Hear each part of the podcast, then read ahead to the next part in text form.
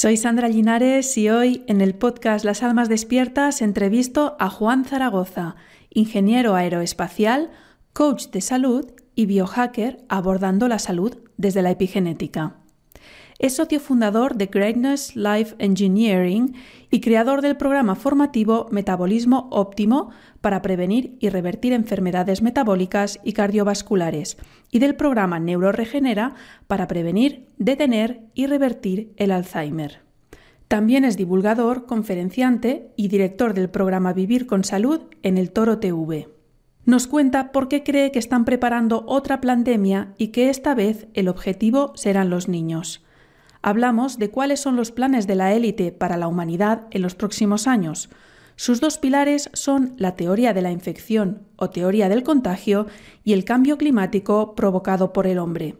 Pero si conocemos las mentiras sobre las que se sustentan estas teorías, no obedeceremos. Por eso su empeño en divulgar los conocimientos que ha adquirido para desmontar estos dos engaños nos explica que todo lo que nos hacen cumple con uno o varios de estos tres objetivos.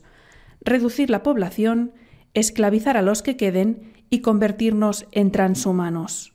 Para ello nos atacan desde todos los ámbitos. Como él dice, estamos en guerra. La guerra es contra nosotros, los humanos, y no nos hemos enterado. A Juan Zaragoza se le da muy bien unir los puntos, por eso hoy nos habla de todos estos temas que están interconectados y conducen hacia estos tres objetivos. ¿Qué hacen los virus y las bacterias en realidad en nuestro cuerpo? Las vacunas, todas, como arma biológica. El flúor y la calcificación de la glándula pineal. El transhumanismo y conectarnos con la inteligencia artificial. La modificación genética del ser humano, el grafeno y los tóxicos que tenemos por todas partes, la dimensión espiritual de sus planes, la farsa del cambio climático, los incendios forestales provocados, las fumigaciones desde los aviones, las ciudades de 15 minutos, la desaparición del dinero físico, la destrucción del sector primario y de la pequeña y mediana empresa, y por qué quieren hacernos comer insectos. A pesar de relatarnos este panorama, cree que sus planes tienen fisuras y que sí podemos hacer algo para evitar que se cumplan. Si quieres tener una visión global de todo lo que está ocurriendo, cómo y para qué, escucha esta entrevista hasta el final. Este programa no está monetizado. De la publicidad que te pueda aparecer no veo ni un céntimo. La plataforma pone anuncios donde quiere. Si te sirve lo que publico y quieres ayudarme a seguir difundiendo conciencia y luz, puedes hacer una aportación en el enlace que tienes justo debajo de donde estás escuchando esta entrevista. Muchas gracias. Este episodio está patrocinado por mi negocio, escuelaemprenderconexito.com. Mi especialidad es el marketing para terapeutas, coaches, psicólogos y nutricionistas. Te ayudo a atraer clientes por Internet para que puedas llevar la vida que quieres trabajando en exclusiva en lo que te apasiona mientras ayudas a transformar vidas y a elevar la conciencia de las personas. Si eres profesional del desarrollo personal y quieres ayudar a transformar la vida de más personas y vivir en exclusiva de tu pasión, te invito a apuntarte a mi minicurso gratuito Más y mejores clientes. Tres audios donde te explico toda la estrategia de marketing que yo misma uso y que enseño a mis alumnos y clientes. Lo encontrarás en escuelaemprenderconexito.com.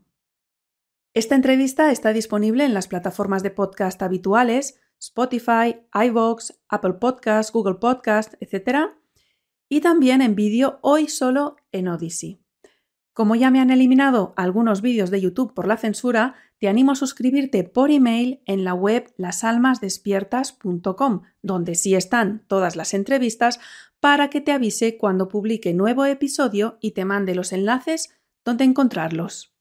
Algunos vídeos ya no están en YouTube y otros ni siquiera voy a intentar subirlos, como este. Por último, quiero pedirte que compartas esta entrevista con todas aquellas almas despiertas que conozcas. Necesitamos sentirnos unidas y apoyadas. Te dejo con la entrevista.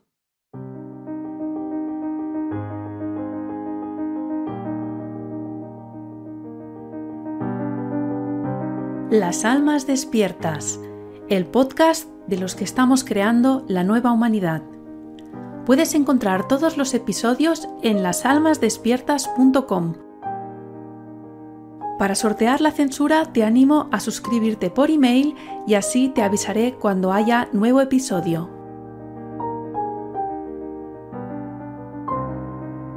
Hola Juan, ¿qué tal? ¿Cómo estás? Bienvenido al podcast Las Almas Despiertas.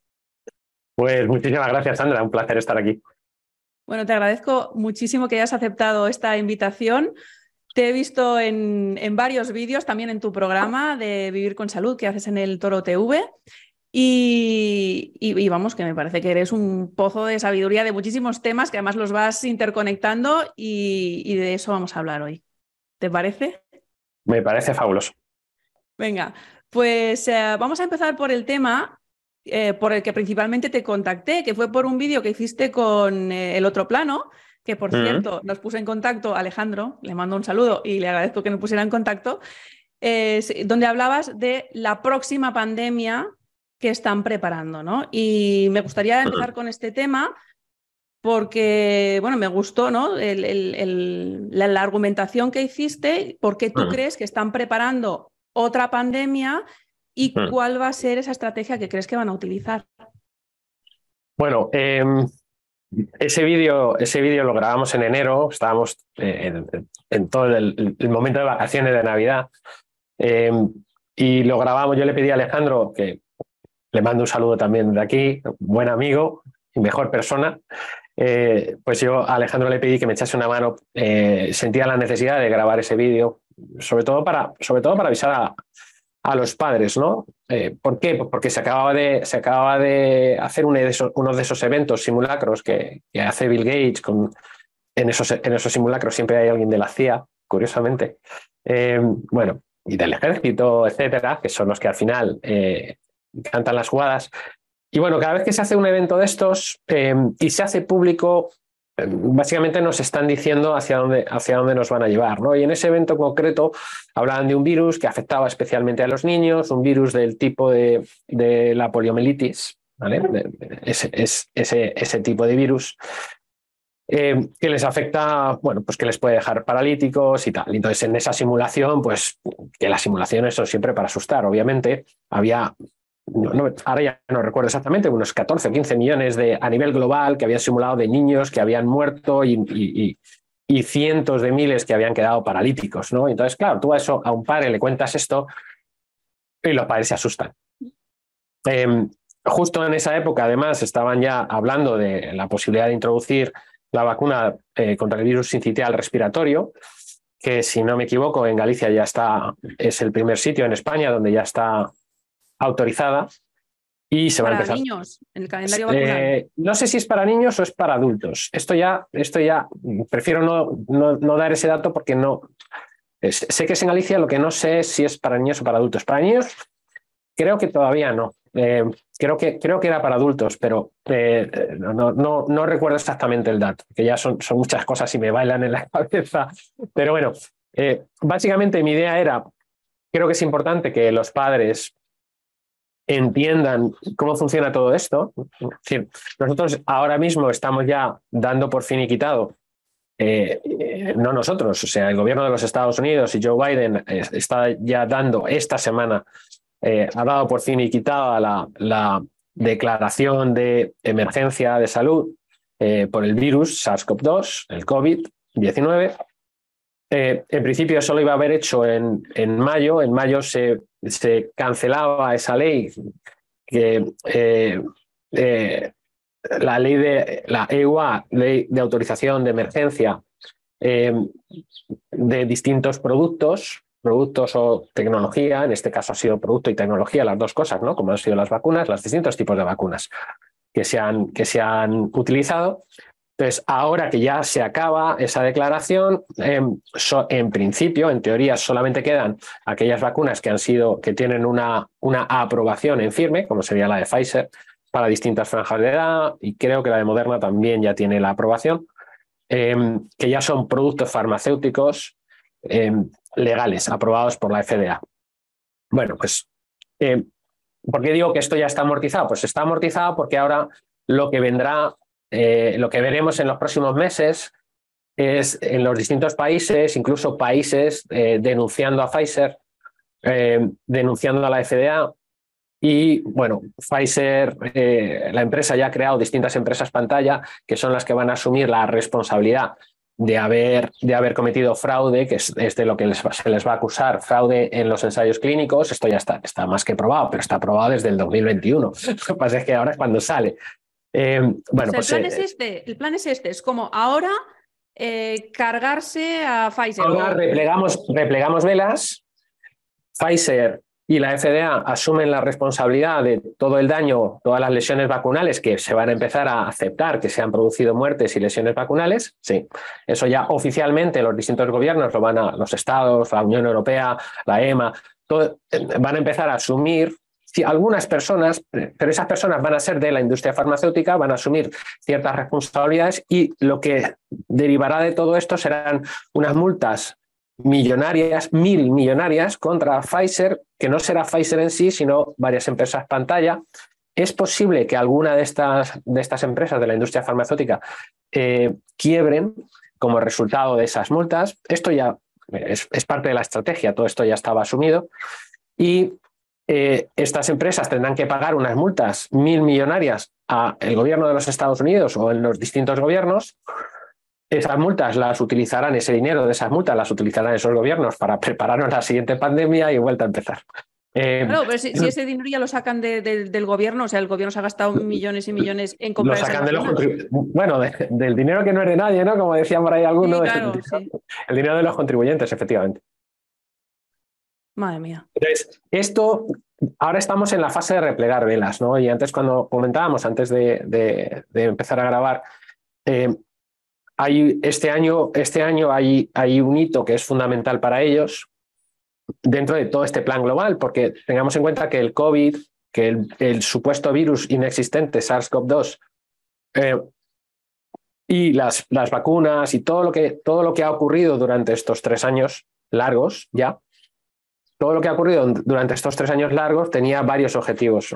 Uno de ellos era esa transferencia de capitales, de riqueza a, las grandes familias, que ya son dueños de casi todo, pues ahora mucho más. Y esos fondos, ese dinero está a través de los fondos buitre, ¿no? que hemos oído hablar de ellos, como BlackRock, Vanguard, eh, etcétera. Hay tres principales que son los que, las que tienen el grueso de todas esas posiciones en bolsa. Todo eso ya se ha hecho, se ha conseguido destruir lo más importante para el crecimiento de un país, el crecimiento económico de un país, que es, es la pequeña y mediana empresa. La pequeña y mediana empresa y los bancos pequeños. Los bancos pequeños, ¿por qué son importantes? Porque son los que dan préstamos a la pequeña y mediana empresa y esos préstamos son los que generan riqueza, son los que generan puestos de trabajo, son los que generan movimiento.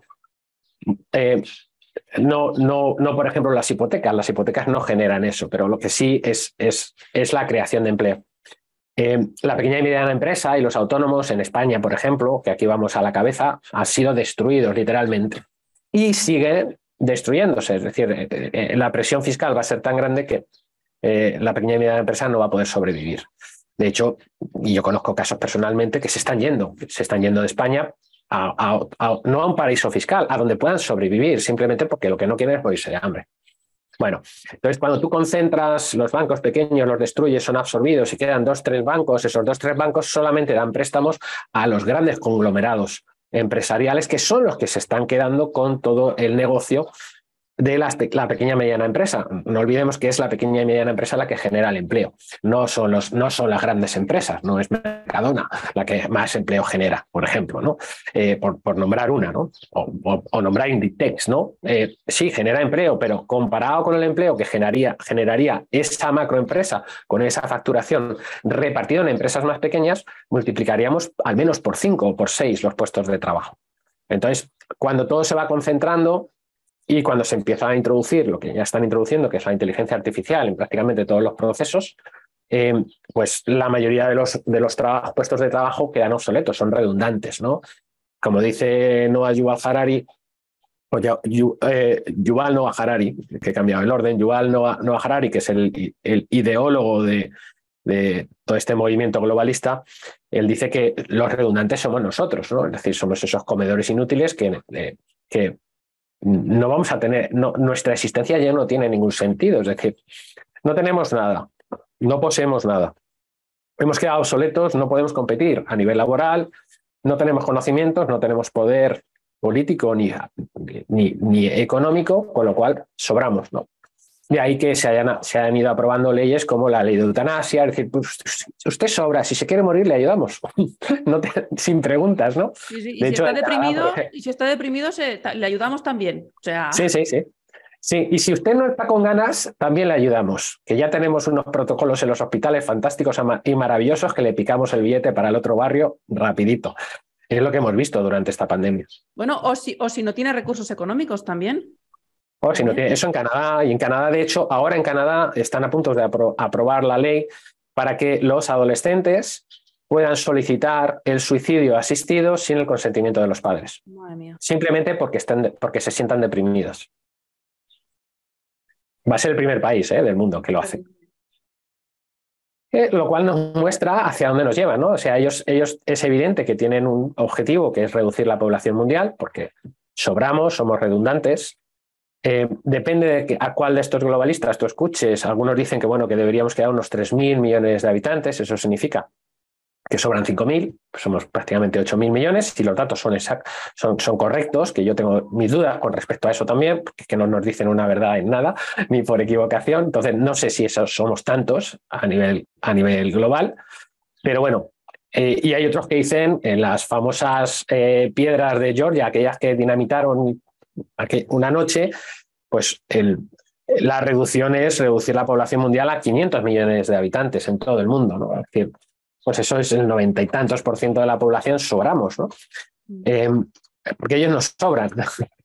¿Cuántos, ¿Cuántos son ellos y quiénes son ellos? Bueno, pues eso, eso es más complicado porque la mayoría de esta gente que son el poder en la sombra en los distintos países, en los distintos estados, están, eh, forman todos o prácticamente todos parte de estas, de estas sociedades secretas, eh, como la masonería, Illuminati, los Acruces, etc. Y hay, hay un montón de ellas. Y, son los que mueven los hilos ¿no? del poder. Está, todos, absolutamente todas las instituciones están infiltradas. Todos los estamentos y a todos los niveles, si hay algo de poder, ahí están infiltrados. Entonces, bueno, pues en ese sentido no, no podemos hacer mucho y eso es lo que ellos buscan. O sea, ellos buscan reducir la población, por un lado. Por otro lado, aquellos que no seamos reducidos eh, nos quieren esclavizar. Y en tercer lugar, convertirnos en transhumanos. Es decir, eh, y esto sí que tiene un objetivo que es, que, es, que es espiritual, que es modificar la creación de Dios. ¿no? Porque si tú eres capaz de modificar la creación de Dios, la creación de Dios deja de existir. Lo que hay ahora creado, lo has creado tú y te conviertes en Dios. Y estos tienen un, tienen un hambre de ser dioses eh, de hecho, pues volviendo otra vez al ideólogo, a Harari, él, lo dice, ¿no? Nosotros somos dioses, ya no hay un dios ahí fuera, externo, no, no, los dioses somos nosotros, porque nosotros somos capaces de hackear el ser, el ser humano, que ya no lo llaman ser humano, sino animal hackeable. Para ellos somos un animal hackeable. Pero bueno. Claro, cuando, cuando dices ellos, y ellos se consideran ellos también, no se consideran humanos. O, no lo son directamente. Es que no, no, ellos se, no, ellos se consideran por encima de los humanos, se consideran dioses. Eh, así lo dicen. O sea, ellos se consideran dioses. Nosotros, pues somos, como algunos de ellos han dicho en alguna ocasión, somos un virus para, para somos el virus de esta, de esta tierra, ¿no? Que hay que, que hay que reducir, hay que, hay que eliminar, hay que controlar. Entonces, bueno, esos son los objetivos. Pues todo lo que ocurre, todo lo demás, claro, si nosotros eh, eh, hay que empezar por el final, ¿no? Es decir, estas personas que persiguen y qué es lo que les mueve. Una vez que yo sé que persiguen, qué es lo que les mueve, entonces cada cosa que va ocurriendo, tú puedes analizarla en función de eso. Es decir, yo me acuerdo cuando, cuando trabajaba con empresarios, equipos de alto rendimiento a nivel de empresa, yo siempre les decía, digo, mira, eh, a, nivel de empresa todo lo tenemos que hablar de rentabilidad. Y, yo siempre explicaba, la rentabilidad no es necesariamente algo económico. La rentabilidad es algo rentable en la medida en la que me acerca a mi objetivo. Entonces, cuando nosotros vemos cosas que nos, nos chocan, nos sorprenden, que hacen, ¿no? Como por ejemplo fumigarnos como si no hubiera un mañana, ¿no? Desde los aviones. Eh, lo primero que nos tenemos que preguntar es, si eso lo están haciendo, y eso es caro, eso no es barato, cuesta mucho dinero, lo hacen con esa intensidad todos los días, o prácticamente todos los días, eh, tenemos que tener en cuenta, eso sí, con nuestro dinero tenemos que tener en cuenta que eso tiene que obedecer a los distintos objetivos que ellos persiguen.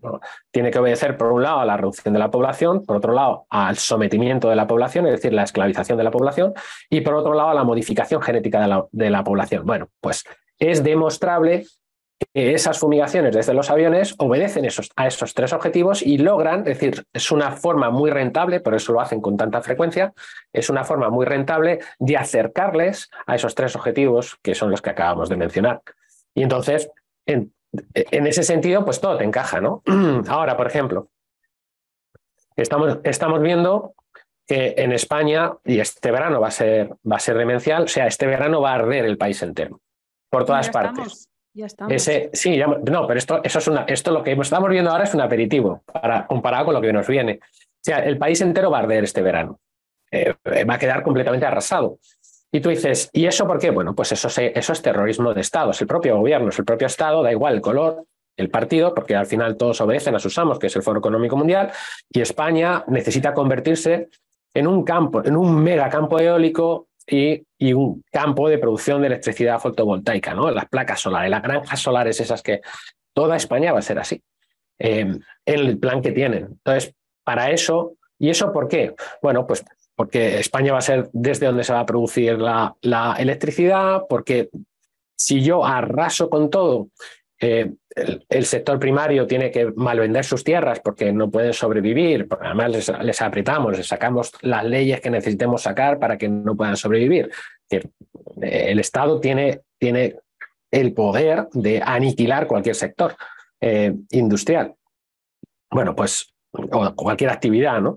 Eh, eso, eso lo destruyen, con eso generan hambruna, con la hambruna que generan, por un lado, reducen la población, número uno. Y número dos, nos, al final nos acaban encerrando en las ciudades y de esa manera nos controlan, que es la segunda cosa. Y como lo que vamos a estar comiendo tiene la capacidad de convertirnos en transhumanos, por ejemplo, los bichos y la, quitina y el quitosan, que son dos elementos fundamentales en la transhumanización, en la hibridación de la especie, eh, pues de esa manera bueno, y el grafeno que va en las verduras y supuestamente el ARN mensajero que se puede meter, por ejemplo, en la leche de vaca, que hay un estudio chino que acaba de salir recientemente, eh, donde se ha vacunado, vacunado entre comillas, eficazmente a los ratones, dándoles leche de vaca que llevaba ARN mensajero y que estos ratones han producido los famosos anticuerpos, es decir, se han, se han inmunizado contra el virus. ¿no? O sea, por vía pues, oral, sin pinchar nada.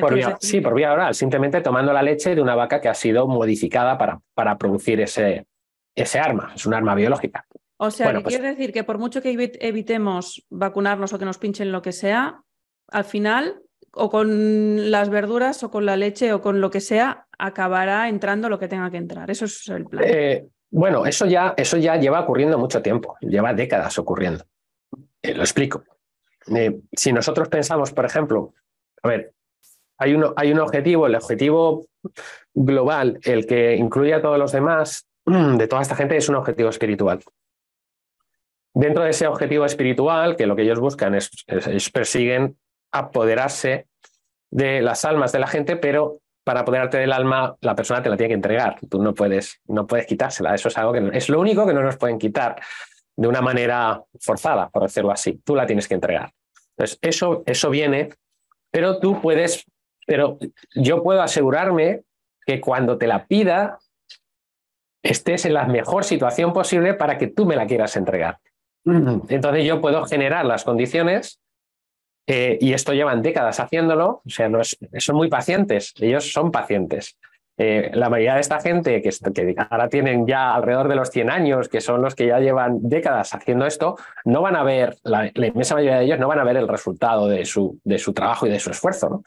Pero les da igual, ¿no? Porque ellos eh, aspiran a algo que va más allá de ver el resultado. No, no, son como nuestros políticos, ¿no? Si, si la medida que vamos a tomar eh, no se va a ver el resultado en los próximos cuatro años, no me interesa, porque no vaya a ser que que el, partido político opuesto, de los colores opuestos al mío, sea, se, lleve, se lleve las glorias de mi trabajo y mi esfuerzo, ¿no? Y por eso, por eso tenemos lo que tenemos. Bueno, pues esta gente no trabaja así, esta gente, esta gente es verdaderamente espiritual y trabajan de una forma muy organizada, muy planificada.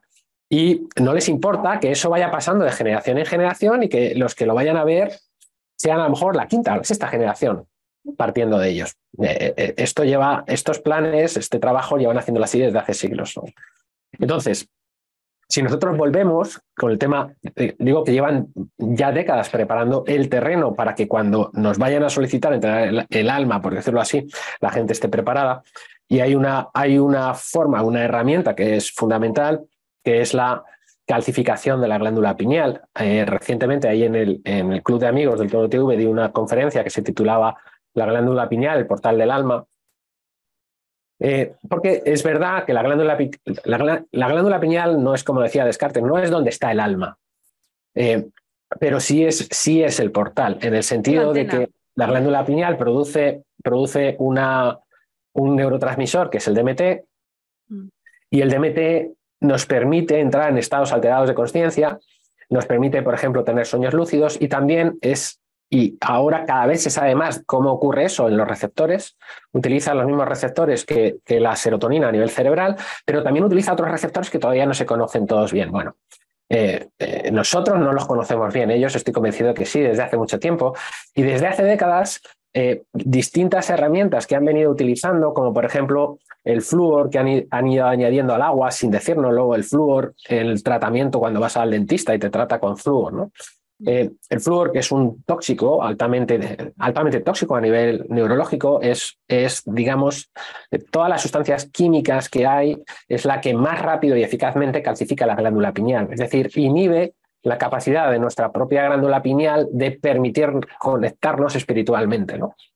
Por eso, en distintas, en distintas eh, culturas, a la glándula pineal se le llamaba el tercer ojo, ¿no? el ojo espiritual. Eh, que está justo ahí en el centro, de, en el centro del cerebro. Em, aunque no dentro del cerebro, no está protegido por la barrera hematoencefálica. Bueno, pues el, igual que el flúor lo han utilizado, el aluminio con el que nos están fumigando y en la Tierra ahora mismo, en cualquier parte de España, si tú analizas la Tierra, vas a ver que tienes varios miles de veces la cantidad de aluminio que hay en esa Tierra de la que debería haber. Eh, porque no es normal que esté en la superficie de la Tierra, pues esté en el agua, ¿no? Eh, eh, las cantidades de aluminio a las que estamos ahora mismo expuestos son altísimas, elevadísimas. El aluminio también es altamente neurotóxico. Y el aluminio también combinado, por ejemplo, con el flúor, produce tetrafluoruro de aluminio, que engaña a las mitocondrias que están en todas las neuronas del cerebro y sustituye a algunos elementos que son elementos naturales, con lo cual las, las mitocondrias no pueden producir energía correctamente y las neuronas se van muriendo. O sea, es que de ahí la, cantidad de casos de Alzheimer galopantes que vamos a ver, eh, en parte por las vacunas que se han puesto del COVID y en parte por, por este tetrafluoruro de aluminio, entre otras cosas, que es lo que uno toma cuando se toma una lata, por ejemplo, de Coca-Cola, por dar marcas. Tú te tomas una lata de Coca-Cola, ese ácido hace que el aluminio se libere y como ese agua lleva flúor, porque obviamente estas macroempresas están alineadas con estos propósitos, pues se produce ese tetrafluoruro de aluminio que tú te lo bebes y que va directamente al cerebro, atraviesa la barrera hematoencefálica, eh, contamina y sustituye a elementos naturales en el propio cerebro dentro de las mitocondrias y daña, va dañando y destruyendo las mitocondrias.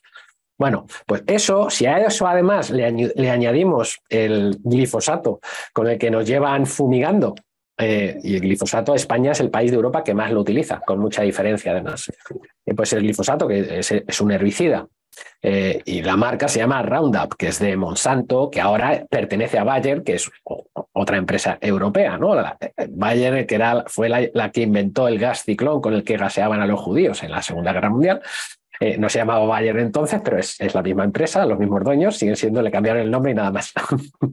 el, mismo, el mismo perro con distinto collar. ¿vale? Bueno, pues estas, estas, empresas cierran el círculo, ¿no? Son las dueñas, son los dueños de los venenos con los que nos van envenenando, son los dueños de las semillas que han sido modificadas genéticamente, que producen cáncer en aquellas personas que la ingieren, y esto no, lo invento yo. Hay estudios más que publicados, no uno ni dos, infinidad, yo he leído un montón de ellos, donde se demuestra que hay, que hay un vínculo. De hecho, hay un montón de sentencias en Estados Unidos que vinculan el glifosato con el cáncer, ¿no? Y, ya se están pagando, Monsanto estaba pagando en Estados Unidos unas indemnizaciones millonarias, ¿no?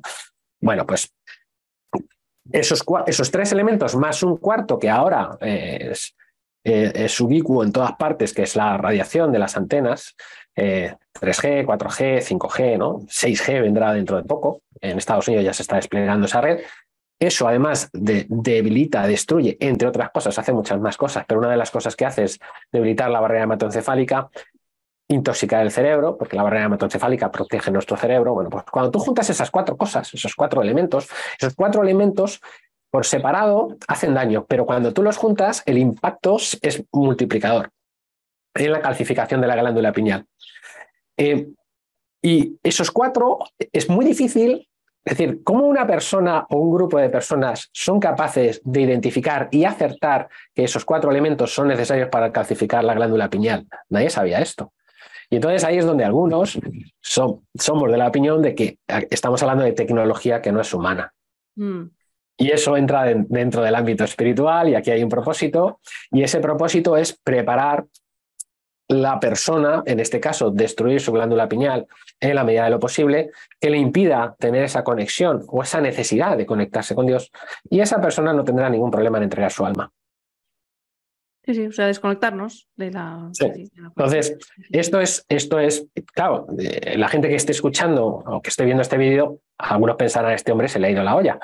No, eh, no, no, no se me ha ido la olla. Todo esto, todo esto yo lo he compartido en distintas conferencias, en, programa, en el programa de Vivir con Salud, con las evidencias científicas. Hay evidencias científicas de todo esto. Y, eh, o sea, no es, no es, ojalá y a mí se me ocurrieran estas cosas. No, no, yo no, no, no, no soy tan ocurrente. Eh, yo me baso en lo que está, en lo que está publicado, ¿no? Y bueno, y luego eso, esto tiene el propósito de inhibir la capacidad espiritual de la persona y esa inquietud espiritual que pueda tener.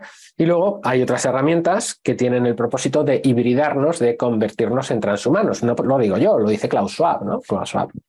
Eh, no, no, en ningún momento nadie nos ha dicho, ni habrás escuchado a nadie decir que eh, llegado el momento nos preguntarán si queremos ser transhumanos. No, no nos van a preguntar, no nos van a pedir permiso.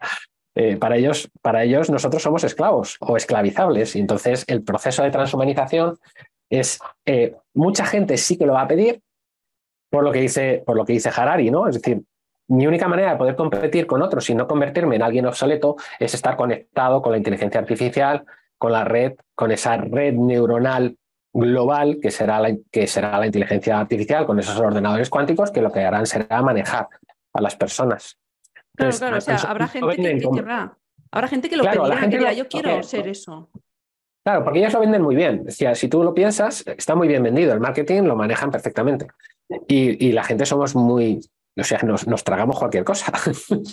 Somos bastante tontos. Eh, bueno, nos han ido atontando también con el flúor. El flúor atonta y está demostrado que desde que se, está utilizando el flúor, sobre todo en Estados Unidos, en Australia, aquellos países donde lo, utilizan abiertamente y en cantidades elevadas en el agua que la gente bebe, eh, en, pocos años han caído 10 puntos la media del cociente intelectual. Es decir, las nuevas generaciones son mucho más tontas literalmente. Una persona tonta es una persona que no es capaz de tener pensamiento crítico y que no, y que no va a desobedecer, que va a ser obediente, que va a ser dócil, va a ser manejable, es decir, un, buen futuro esclavo.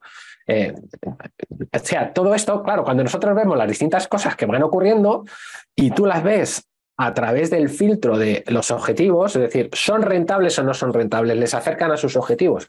Todo lo que se está haciendo es 100% rentable. O sea, en, términos de rentabilidad, no puede ser más rentable todo lo que están haciendo. Es espectacular.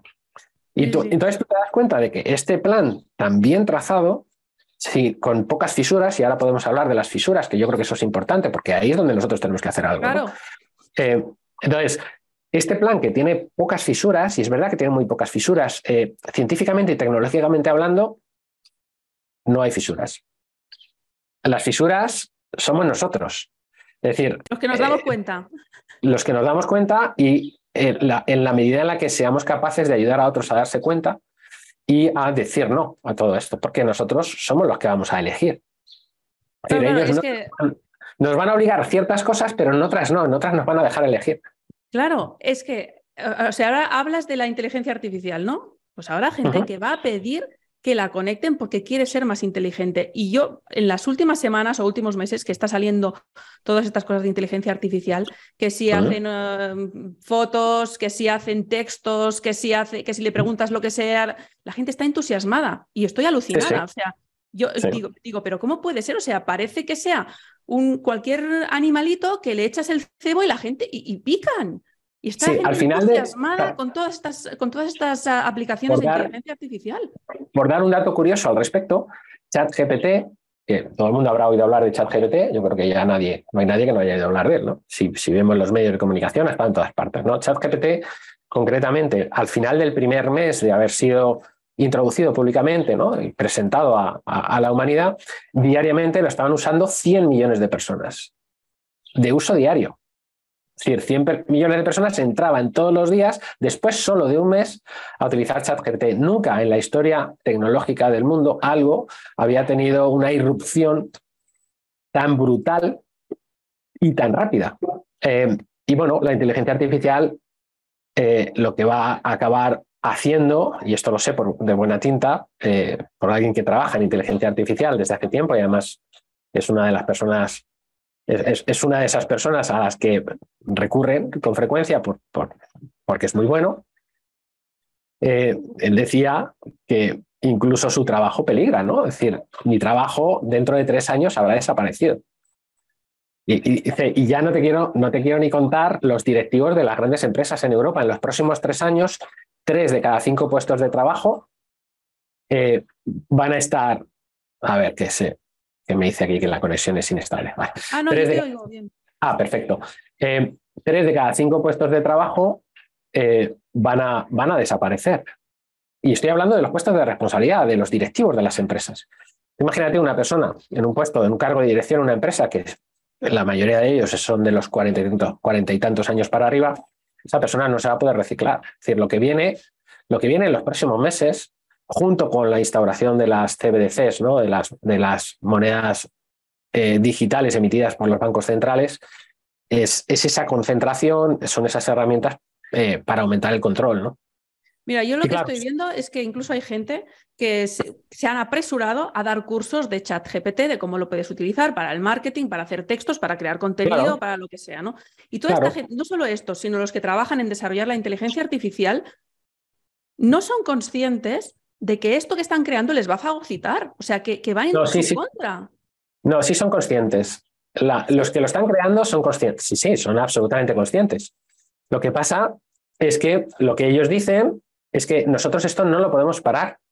Es decir, o colaboro o me quedo fuera, ¿no? Ese es el, ese, en inglés tienen, hay un dicho que es el FOMO, Fear of Missing Out, es decir, el miedo a quedarme fuera. No me quiero quedar fuera de esto, ¿no? Pero eso es, eso es ah, pan para hoy, hambre para mañana. O sea, y peor, o sea, vida para hoy, muerte para mañana directamente. Claro, pero ellos dicen, yo prefiero pan para hoy, hambre para mañana, que hambre para hoy y hambre para mañana. Claro, porque si no lo hago yo, lo hará otro y esto va a avanzar igual, ¿no? Bueno, pues nada, pues chao, nos vamos. Es que. Exacto. Y Háblanos de las fisuras, porque de verdad lo estamos viendo y yo realmente no quiero colaborar, pero hay mucha gente que está encantada y además esperando que esto avance porque esto va a ser, vamos, nos va a salvar. Y no, no, no nos va a salvar, es que nos, va, a eliminar. Bueno, eh, yo creo que va a haber dos fases en eso. Eh, y en esto ¿Por qué creo esto? No es porque, no es porque yo no sea, no es porque yo sea Alvin Toffler y algunos, algunos que sean más mayores, como, como soy yo, habrán oído hablar de Alvin Toffler, ¿no? Eh, eh, eh, Alvin Toffler era uno de estos visionarios que decía lo que venía en el futuro, ¿no? Cuando, cuando los cambios empezaban, tenía yo 20 y pocos años, y ahora ya voy a cumplir 55. Eh, él hablaba de, creo que era el libro se titulaba La tercera ola, ¿no? Y entonces hablaba de que los ciclos de cambio cada vez son más cortos, y es verdad que los ciclos de cambio cada vez son más cortos. Bueno, ahora son tan cortos que es imposible, es imposible. O sea, si, si, si tú intentas estar al día de todo lo que está ocurriendo cada día, o sea, estarías 24 horas al día y sería imposible mantenerte medianamente al día, es imposible. O sea, así de cortos son los ciclos. Eh, los ciclos son tan cortos que todo el mundo que nosotros conocemos, si a esta gente les sale su plan, no vamos a reconocer absolutamente nada de aquí al 2030. Nada es nada. Nada de lo que hoy da sentido a nuestra vida y a nuestro mundo va a existir en el 2030, salvo aquello que nosotros decidamos preservar y en contra de lo que esta gente quiere hacer. ¿no? Entonces, ¿cuáles son las fisuras? Bueno, pues yo esto lo, he explicado en algunos vídeos y creo que es importante repetirlo. Eh, así que aquellos que, que, lo, han oído ya, que aguanten conmigo, porque, hay, personas que, necesitan escuchar esto, ¿no? Y, en mi opinión, hay dos, dos grandes fisuras, ¿no? Hay, son los, los, pies de barro del gigante, ¿no? El gigante es, es, fuerte, pero los pies son de barro, están mezclados. Entonces, por ahí es por donde se puede desmoronar. Y las dos fisuras son, por un lado, la teoría del contagio, decir, la existencia de virus patógenos que invaden nuestras células y nos matan. Eso es mentira. Eh, es una falacia, siempre lo fue.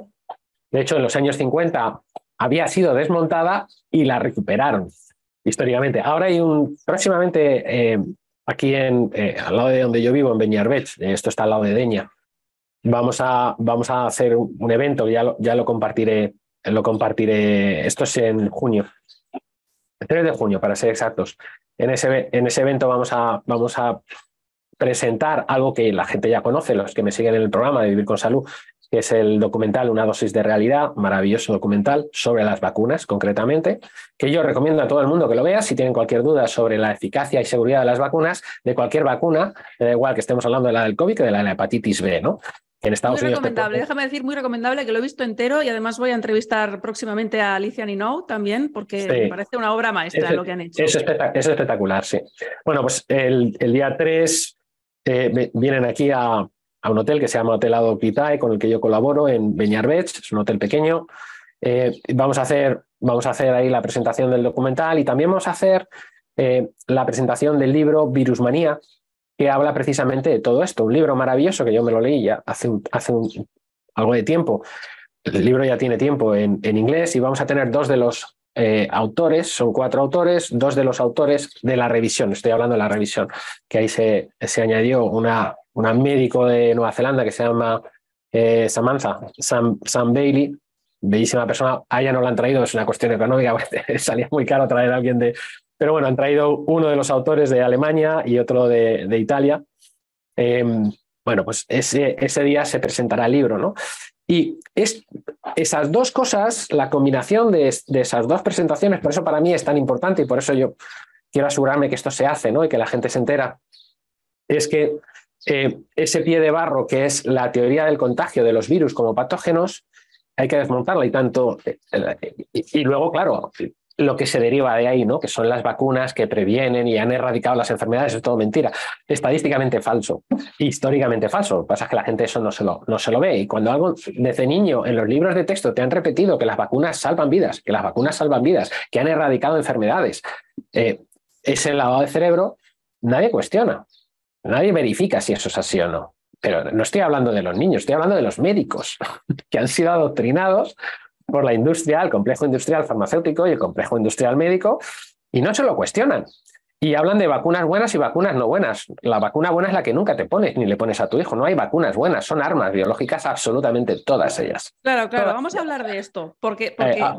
desde que estamos con el tema del COVID hay gente que se ha dado cuenta de que la vacuna del COVID es déjame que hable, déjame que presente el otro pie de barro y ahora vamos pues, a el que El otro pie de barro sobre el que se construye todo esto es el cambio climático. Ah. Entonces, claro, porque si yo creo que hay un virus ahí fuera patógeno que está ahí acechándome para matarme, me pueden encerrar, me pueden inyectar lo que quieran, eh, me, pueden, me pueden arruinar, esquilmar económicamente, em, cerrar mi negocio durante el tiempo que les dé la gana y yo obedeceré porque tengo miedo, ¿no? Y con el cambio climático, que también es otra, es una mentira, además es una mentira burda, burda, hay que ser muy lerdo para tragarse algo así. El cambio climático que lo generan ellos con las fumigaciones, es decir, lo que hacen es ingeniería del clima, no es cambio climático. El, clima cambia todos los días, a lo largo de toda la historia. Históricamente, ahora es cuando menos CO2 ha habido de toda la historia de la humanidad. Solamente ha habido otro momento en la historia de la humanidad que el nivel de CO2 era exactamente igual que el de ahora. Nunca ha habido menos CO2. y nos están, cuanto menos CO2 hay, más sube la temperatura. Es decir, la relación es inversa. Eh, y eso está demostrado con el hielo de la Antártida. Bueno, pues pero la gente ha renunciado a pensar, la gente ha renunciado a escuchar a los verdaderos científicos y simplemente se tragan la, la moto que nos venden que nos venden desde los medios de comunicación día tras día. Bueno, pues el cambio climático, que es una mentira burda y además a científica total, el cambio climático que nos venden, producido por, por el hombre, por las emisiones de gases de efecto invernadero, eso es el otro pie de barro y sobre esos dos pies de barro se ha construido absolutamente todo lo que estamos viviendo ahora. Si la gente abre los ojos y deja de creer estas dos mentiras, y deja de tener miedo a salir a la calle y deja de ponerse las mascarillas y deja de obedecer cuando le dicen te tienes que quedar en tu casa o ven, venga usted que le vamos a poner otra dosis de lo que sea, de esa vacuna. Si la gente deja de hacer esto, si todos decimos hasta aquí hemos llegado, eh, esto se acaba. Entonces, ese es nuestro trabajo. Por eso, por eso el trabajo divulgativo es fundamental, pero también el trabajo divulgativo de cada uno de nosotros en el día a día, en nuestro círculo de influencia, con las personas que están cerca de nosotros. Y luego lo otro que es, me da igual de qué estemos hablando, lo que la gente se tiene que, se tiene que plantear es lo siguiente, que es muy sencillo. Estos globalistas, ¿qué me están diciendo que haga? Pues yo voy a hacer lo contrario. Sea lo que sea que me dicen, eso es contra mí. Entonces yo lo que voy a hacer es justo lo contrario. Me están diciendo que pague con el móvil. Pues justo es lo que no voy a hacer. No voy a pagar con el móvil. Me están diciendo, lo que sea que me estén diciendo, que me compre un coche eléctrico. Ese es el que no me voy a comprar. No voy a ser partícipe de esto porque entonces al final lo que estoy haciendo es ser partícipe de mi propia esclavización. Da igual lo que ellos estén promoviendo, los objetivos de desarrollo sostenible, los 17 objetivos de desarrollo sostenible, sostenible para ellos y sostenible para nosotros, de la Agenda 2030, es justo lo contrario de lo que debemos hacer. Me dicen que no coma carne, eso es lo que tengo que comer. Eso es lo que tengo que apoyar. Me dicen que no tome lácteos, eso es lo que tengo que tomar. Me dicen que me beba el agua del grifo, ni tocarla, porque ahí me están envenenando y así todo. O sea, lo contrario a lo que me cuenten, lo contrario a lo que propongan, lo contrario a lo que promuevan, es lo que necesitamos hacer y cuanto más le fastidien, más hay que hacerlo. Hmm. Esa, es nuestra tarea. Y esa es tarea de cada uno de nosotros. Eso lo podemos hacer todos. Todos, todos los días. Sí, sí. Vamos con este tema de la teoría del contagio porque es la base, bueno, es la base de, de, lo que ellos hacen y la base para nosotros desmontarlo, como acabas de decir, ¿no? O sea, desde que estamos con el tema del COVID, hay mucha gente al menos los que ven mi programa, los que escuchan mi programa, que dicen, no, tengo clarísimo que no me voy a vacunar del COVID. Pero hay muchos que dicen, bueno, ¿y esta, y la del papiloma humano, por ejemplo? Hace unos días hablamos mm. de esto. No, esta, esta. Entonces, es como que hay que ir desmontando, argumentando cada una de las vacunas. O sea, es como, no, las del calendario, algunas sí, otras no. Eh, la de la gripe sí me la pongo, sobre todo si estoy inmunodeprimido. Pero a ver, o sea, hay que desmontarlo de base para que la gente entienda por qué ninguna vacuna es buena. Entonces, me gustaría que nos contaras esto de la teoría de la infección, del contagio. Vale. Ya, lo eh, hemos explicado muchas veces, pero no está de más que lo No, no, no. todas las veces que se explique son pocas. Esa es mi opinión.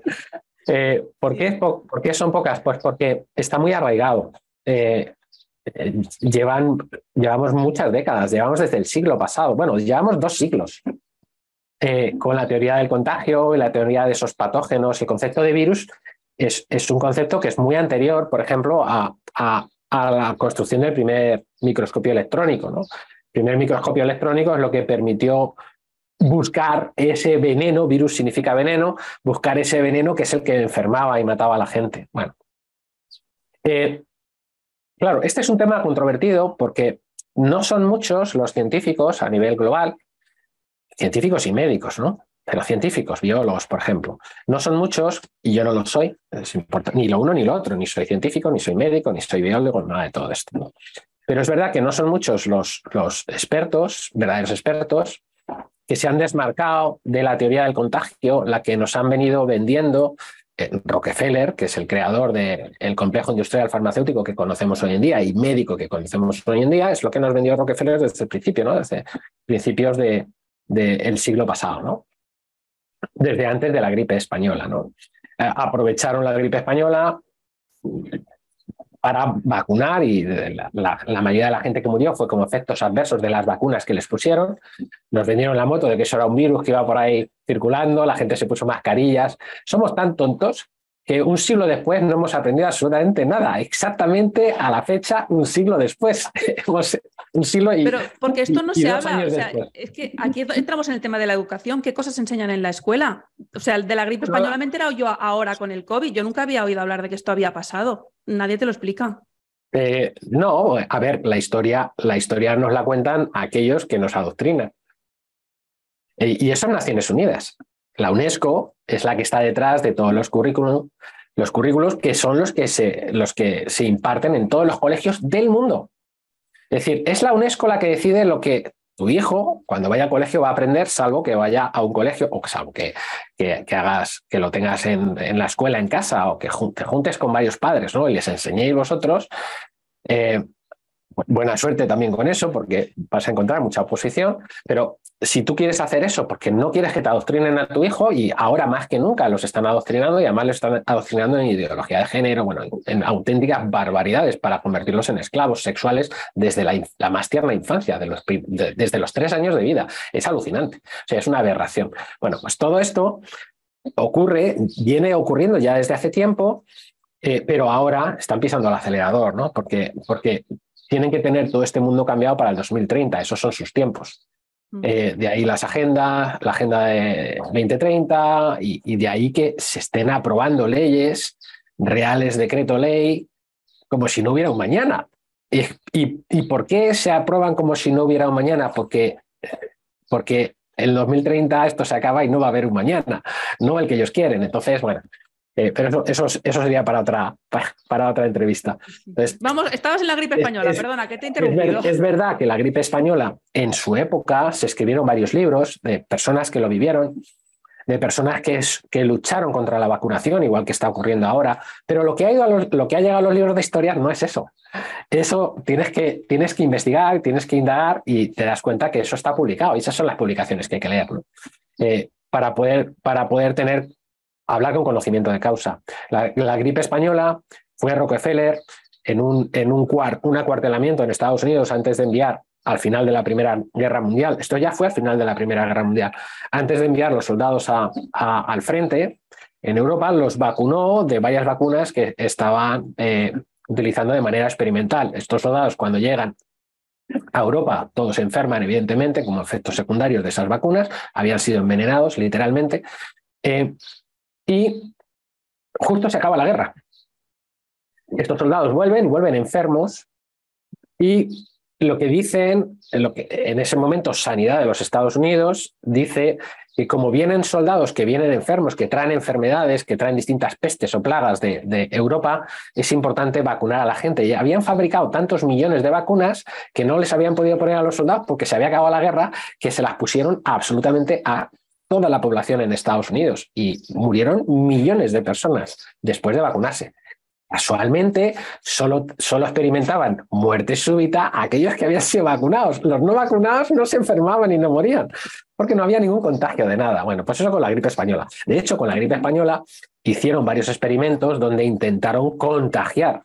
Eso está publicado, yo lo he compartido en algún programa de Vivir con Salud. Intentaron contagiar de ese virus patógeno tan mortal tan mortífero, que era tan contagioso, pues nada, ni inyectándoles en la sangre eh, supuestamente contaminada, ni los esputos, eh, ni tosiéndose unos a otros, ni tragándose, bebiéndose los esputos unos de otros. Bueno, hicieron todo tipo de experimentos, sobre todo con presidiarios a los que les prometían, si no se morían, que los liberaban, los tuvieron que liberar a todos, porque ninguno, absolutamente ninguno, cero, no hubo un solo contagio lo cual desmonta, ya entonces quedó absolutamente desmontada la teoría del contagio que nos siguen vendiendo médicos hoy, médicos que todos respetamos, nos siguen vendiendo exactamente lo mismo y digo, no se han leído estos estudios.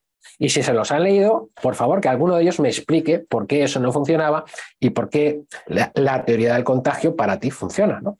Bueno, pues eso, no se puede explicar. Entonces, eh, hay explicaciones, yo tengo una explicación sencilla, simple, para que la gente lo pueda entender, ¿no? que no es, no, es, no es 100% exacto, porque el cuerpo humano es infinitamente más complejo que esto, pero que nos puede ayudar un poco a entender cómo funciona nuestro cuerpo.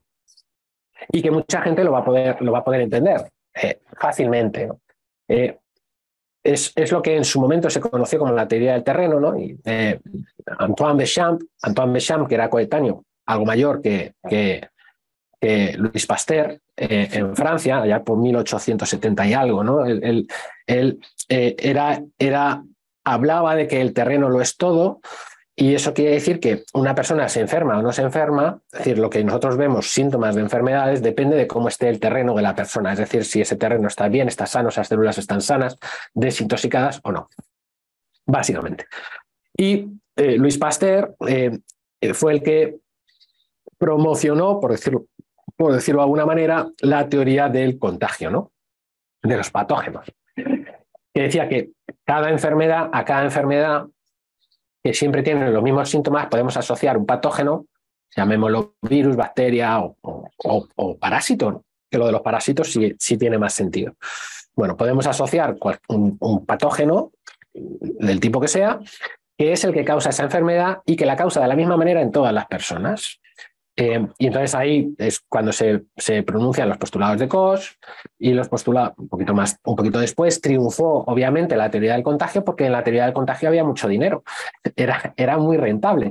Si yo puedo inventar una vacuna, ¿no? Y entonces, y Pasteur trabajó con vacunas de, de la rabia concretamente, ¿no? Si yo puedo inventarme una vacuna, y la, la, y la, vacuna de la rabia, sobre todo a todos los niños con los que ensayó, a todos los mató. Murió al 100%, ¿no? Y aún así ¿no? Supongo que serían, no sería su hijo.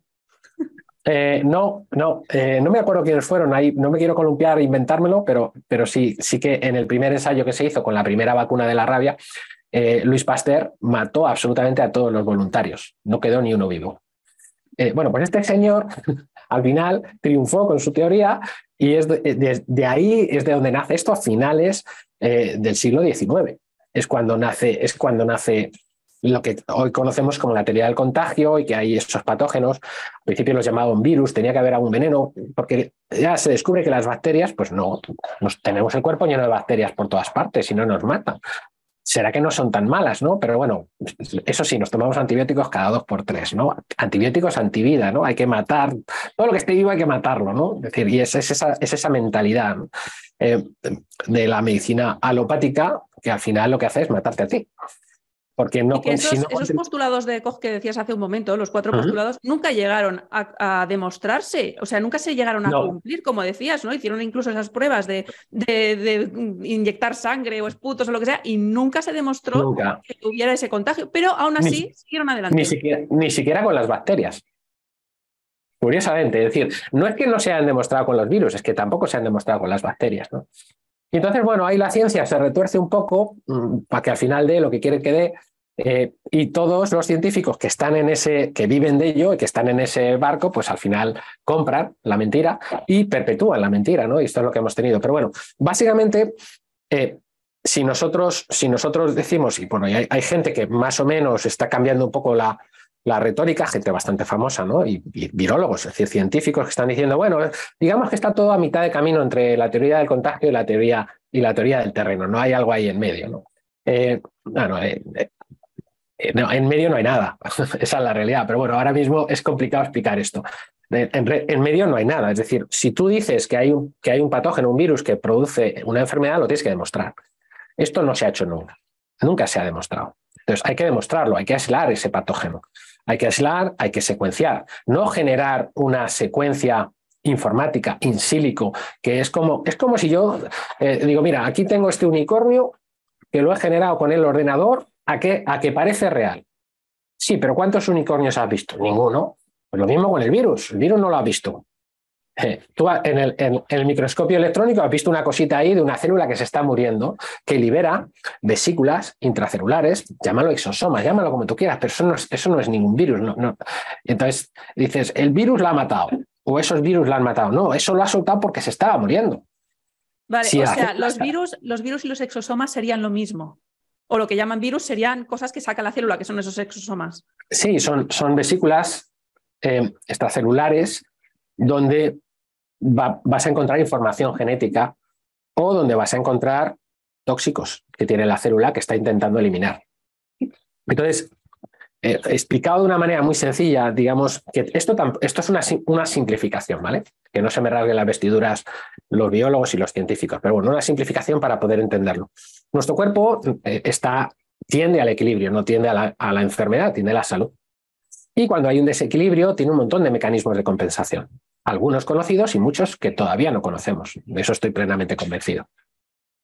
Y hay un montón de vías, infinidad de vías metabólicas. Vías metabólicas son marcadores químicos en el propio cuerpo.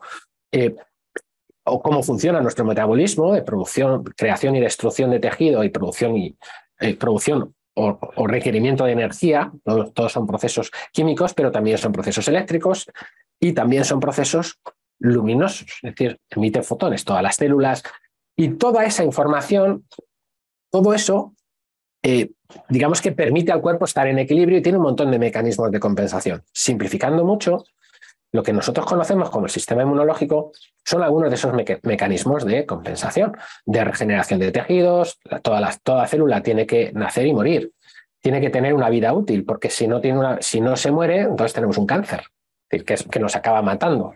esa célula deja de, desempeñar su, labor, su trabajo. ¿no? Entonces, nacen y mueren y entonces, cuando esa célula muere, porque ya, no es, ya se convierte en una célula que está a punto de morir, salvo que sea una célula senescente, que eso daría para otra, para otra sesión, esa célula que está a punto de morir tiene dos opciones, o perpetuarse, volverse cancerígena, o suicidarse, y son las mitocondrias de las células, hasta donde sabemos, las que activan ese mecanismo de apoptosis o muerte celular, muerte programada. Entonces, cuando esa célula, el sistema inmune, son todas esas células que están en esa zona que lo que van a hacer es reciclar todo eso, esa célula que acaba de morir, hay que quitarla de ahí, si no estaría todo lleno de basura por todas partes. Bueno, pues lo que van a hacer es reciclarla, eh, reciclar lo que se pueda reciclar y el cuerpo tiene ese sistema para reciclar todo lo necesario y lo que no va a ser eliminado, va a ser expulsado. Entonces, eh, es como si nosotros eh, vivimos en una ciudad grande y vivimos en un piso y todos los días producimos basura. Y esa basura la, ponemos en bolsas y la sacamos. Si, si, hay portero en el edificio que te recoge la basura, pues, y si no, te toca bajarla a la calle y la metes en un cubo. Y por la noche, cuando no hay actividad, cuando menos actividad hay dentro de la ciudad, pues pasan los, barrenderos, pasan los que recogen camiones de la basura, que van recogiendo esa basura y que lo que van a hacer es procesarla y sacarla de la ciudad. Porque si se dejase en las calles, sería impracticable. Es decir, la gente enfermaría, literalmente enfermaríamos porque esa basura es tóxica. Bien, pues a nivel celular pasa lo mismo. Nuestras células sufren estrés y en ese estrés, y el estrés puede venir por muchas razones, por ejemplo, la radiación de las ondas electromagnéticas de las antenas, ¿no? que es altamente tóxico. Y eso daña todas las células de todos los tejidos, sin excepción. Esto está más que demostrado y más que publicado en infinidad de estudios. Bien, pues ese daño que produce a nivel celular, la célula lo tiene que reparar. Y si tú tienes un organelo que está dañado, lo que vas a hacer es reciclar lo que puedas reciclar y lo que no lo vas a sacar en una bolsa de basura. Esa bolsa de basura, claro, imagínate que tú eres una célula y claro, las células no, no, no, no, no viven de manera independiente. Esas son las células cancerígenas que van a su, a su bola y al final nos acaban matando. Pero el resto de las células eh, em, en nuestros cuerpos, que no somos unicelulares, pues tienen que trabajar en conjunto, en equipo. Y tenemos distintos tejidos repartidos por todo el cuerpo. ¿no? Pues tenemos el pulmón, el hígado, cada una de esas células se ha diferenciado para poder desempeñar la función propia de ese tejido, en ese órgano en el que está. Es sumamente complejo. Bueno, pues esas células, cada una de las células tiene, el cuerpo tiene distintos mecanismos. Si yo no estoy muy expuesto a toxicidad del tipo que sea, por ejemplo, toxicidad mental, ¿no? Si no veo, si veo mucho la tele, voy a estar todo el día muerto de miedo porque me están diciendo que te va a pasar esto, que te va a pasar lo otro, la economía, que tal nos mantienen en un estado de zozobra, de miedo continuo, que nos enferma, literalmente. Es decir, cuando yo estoy estresado, cuando, cuando estoy en esa incertidumbre continua, mi sistema inmune se deprime en tiempo real. Puedo tener un 40, entre un 40 y un 60% menos de efectivos, literalmente, en el cuerpo para gestionar pues, todos esos procesos que hemos comentado, de devolver el equilibrio, de sacar la basura. Claro, si yo estoy inmunosuprimido porque estoy con esa zozobra o estoy inmunosuprimido porque he cometido el error, el tremendo error de ponerme las vacunas del COVID, que se cargan el sistema inmune, cuantas más me pongo, más destruido está. Esto está demostrado y está publicado también. Bien, pues si yo he cometido ese tremendo error eh, y encima estoy estresado y encima estoy con miedo, pues no tengo recursos para devolver el equilibrio al terreno si el terreno se desequilibra. Encima, paso tiempo fuera, me están fumigando, estoy inhalando aluminio, nanopartículas de aluminio que se alojan especialmente en el cerebro y en los pulmones. ¿Cómo se alojan en los pulmones? Irritan los pulmones y no solamente el aluminio, el bario, el estroncio y toda, toda la basura con la que, por no decir una palabra más fuerte, toda la basura con la que nos están fumigando de continuo. Y esas son las cosas que sabemos, más los polímeros que nos sueltan ahí, más los parásitos que nos sueltan, más, o sea, hay infinidad de cosas que van en esos en esas, en esas fumigaciones. Bueno, pues todo eso que nos van fumigando irrita de continuo los pulmones. Los pulmones es un tipo de tejido en el cuerpo, tienen sus mecanismos para recuperar su equilibrio. Pero hay veces que es, la sobrecarga es tan alta que el cuerpo necesita el cuerpo necesita un recurso extra, es decir, el sistema inmune no es suficiente, esas células que tenemos del sistema inmune no es suficiente para sacar la basura. Eh, y entonces a lo mejor lo que va a ocurrir es que las propias bacterias que tenemos en los pulmones, todos tenemos bacterias de todo tipo, ¿no? Esas que cuando, cuando tenemos una neumonía buscan a ver si esa, eh, qué, bacteria es la que ha producido esa infección, ¿no? El concepto de infección es un concepto erróneo también. Bueno, pues esas bacterias que esta vive es su casa, los pulmones es su casa. Y esas bacterias eh, les gusta estar en equilibrio porque cuando están en equilibrio, pues ahí están como Dios manda, ¿no? Las condiciones. Claro, se desequilibra el terreno y dicen, pues hay que hacer algo. Y ven que el sistema inmune no, no es suficiente, no da abasto. ¿Qué es lo que van a hacer? Pues hay ciertas familias de bacterias que proliferan. Y en ese proceso de proliferación lo que van buscando es poder hacer la limpieza, procesar literalmente la basura que está saliendo de las células y que el propio sistema inmune es incapaz de gestionar, porque está sin recursos o porque es un exceso de, de, toxicidad a la que hay. Entonces las bacterias van a intentar hacer ese trabajo. Eh, no siempre lo hacen bien. Y en, el, a la hora de hacer el trabajo pueden incluso desequilibrar más el terreno. Puede acabar ocurriendo que una de esas familias de bacterias eh, prolifere demasiado y puede acabar produciendo una sepsis. Es decir, esa, esa proliferación pase a otros terrenos, pase al torrente sanguíneo y empecemos a tener un fallo multiorgánico que es eh, en realidad las bacterias hacen su trabajo, porque las bacterias cambian su tamaño, color, función, cuando el terreno está desequilibrado para poder hacer ese esfuerzo de devolverlo a, ese equilibrio. Si las bacterias no son capaces de hacerlo, normalmente este es el orden, aunque no siempre, ¿vale? Eh, si las bacterias, digamos que no fueran capaces de devolver el equilibrio, el sistema inmune no lo ha sido, las bacterias tampoco lo han sido, eh, entonces, el tercer recurso que tiene el cuerpo es las propias células producir sus propios disolventes.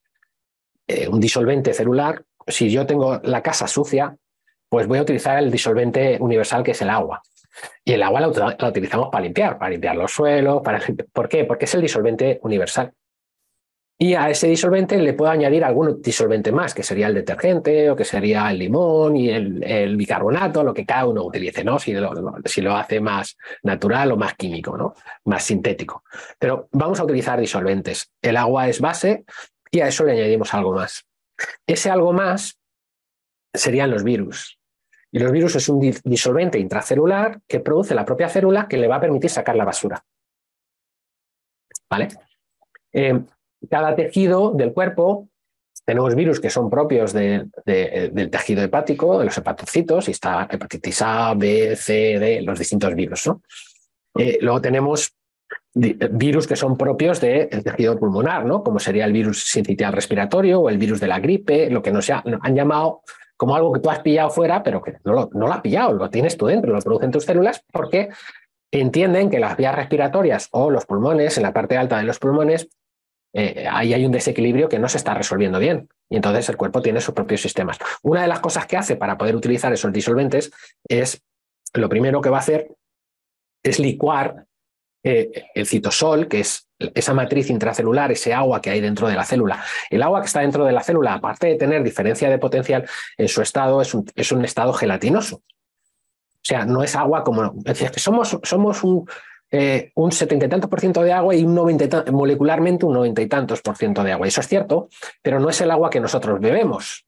Ese agua que nosotros nos bebemos no es como está dentro de nuestras células. En nuestras células es un gel, gelatina, como cuando tú sacas del frigorífico la gelatina. Si tú esa gelatina la calientas, se licúa. Bien, pues a nivel celular ocurre exactamente lo mismo. Cuando sube la temperatura corporal, lo que nosotros llamamos fiebre, esa, esa, esa matriz intracelular se va a licuar. Y al licuarse, lo que tenemos es un disolvente. Ese agua que cuando la célula está sana está desempeñando su papel de una manera, ahora esa célula que no está sana y que necesita sacar la basura, por decirlo así, se licúa ese citosol temporalmente eh, y produce esos virus, que son esos exosomas, que van a sacar la basura. Y además produce información para comunicarse con las células del tejido, las cercanas, y les dice, oye, hay que sacar la basura. Estas a su vez producen también esa información y eso es lo que diríamos que es una infección vírica. Es decir, porque hay muchas células diciéndose unas a otras, oye, hay que desintoxicar, estamos con toxicidad. Y eso sería un virus propio de ese tejido y actuaría en ese tejido. Porque sí, es un disolvente que produce ese tipo de células que se han diferenciado para ser células hepáticas o para ser células pulmonares. esto muy resumido. Entonces, una vez que se saca la basura de, esa célula, es decir, ese virus o exosoma, llámalo como tú quieras, lo ha producido la propia célula para resolver el problema de desequilibrio, una vez que lo saca, lo, eh, lo saca la basura, si hay muchas bolsas de basura de pronto, es decir, todo el mundo se ha puesto de acuerdo para sacar la basura a la misma hora, ¿vale? en la ciudad. Y no es la hora que toca. y hay una sobrecarga, entonces el sistema inmune dice, no, hay que reclutar tenemos que, tenemos que traer un, un, equipo especial de limpieza. Cuando han hecho, la, cuando han hecho el, el, el, Día del Orgullo Gay, ahí la cantidad de mierda que hay por la ciudad es insoportable. Y entonces tiene que venir un equipo para limpiar todo eso, que por cierto lo hacen muy bien y muy agradecido por el trabajo que hacen, la verdad, que no es un trabajo agradable. Bueno, pues todo eso, toda esa mierda que ha dejado toda esa gente ahí, hay que, hay que recogerla.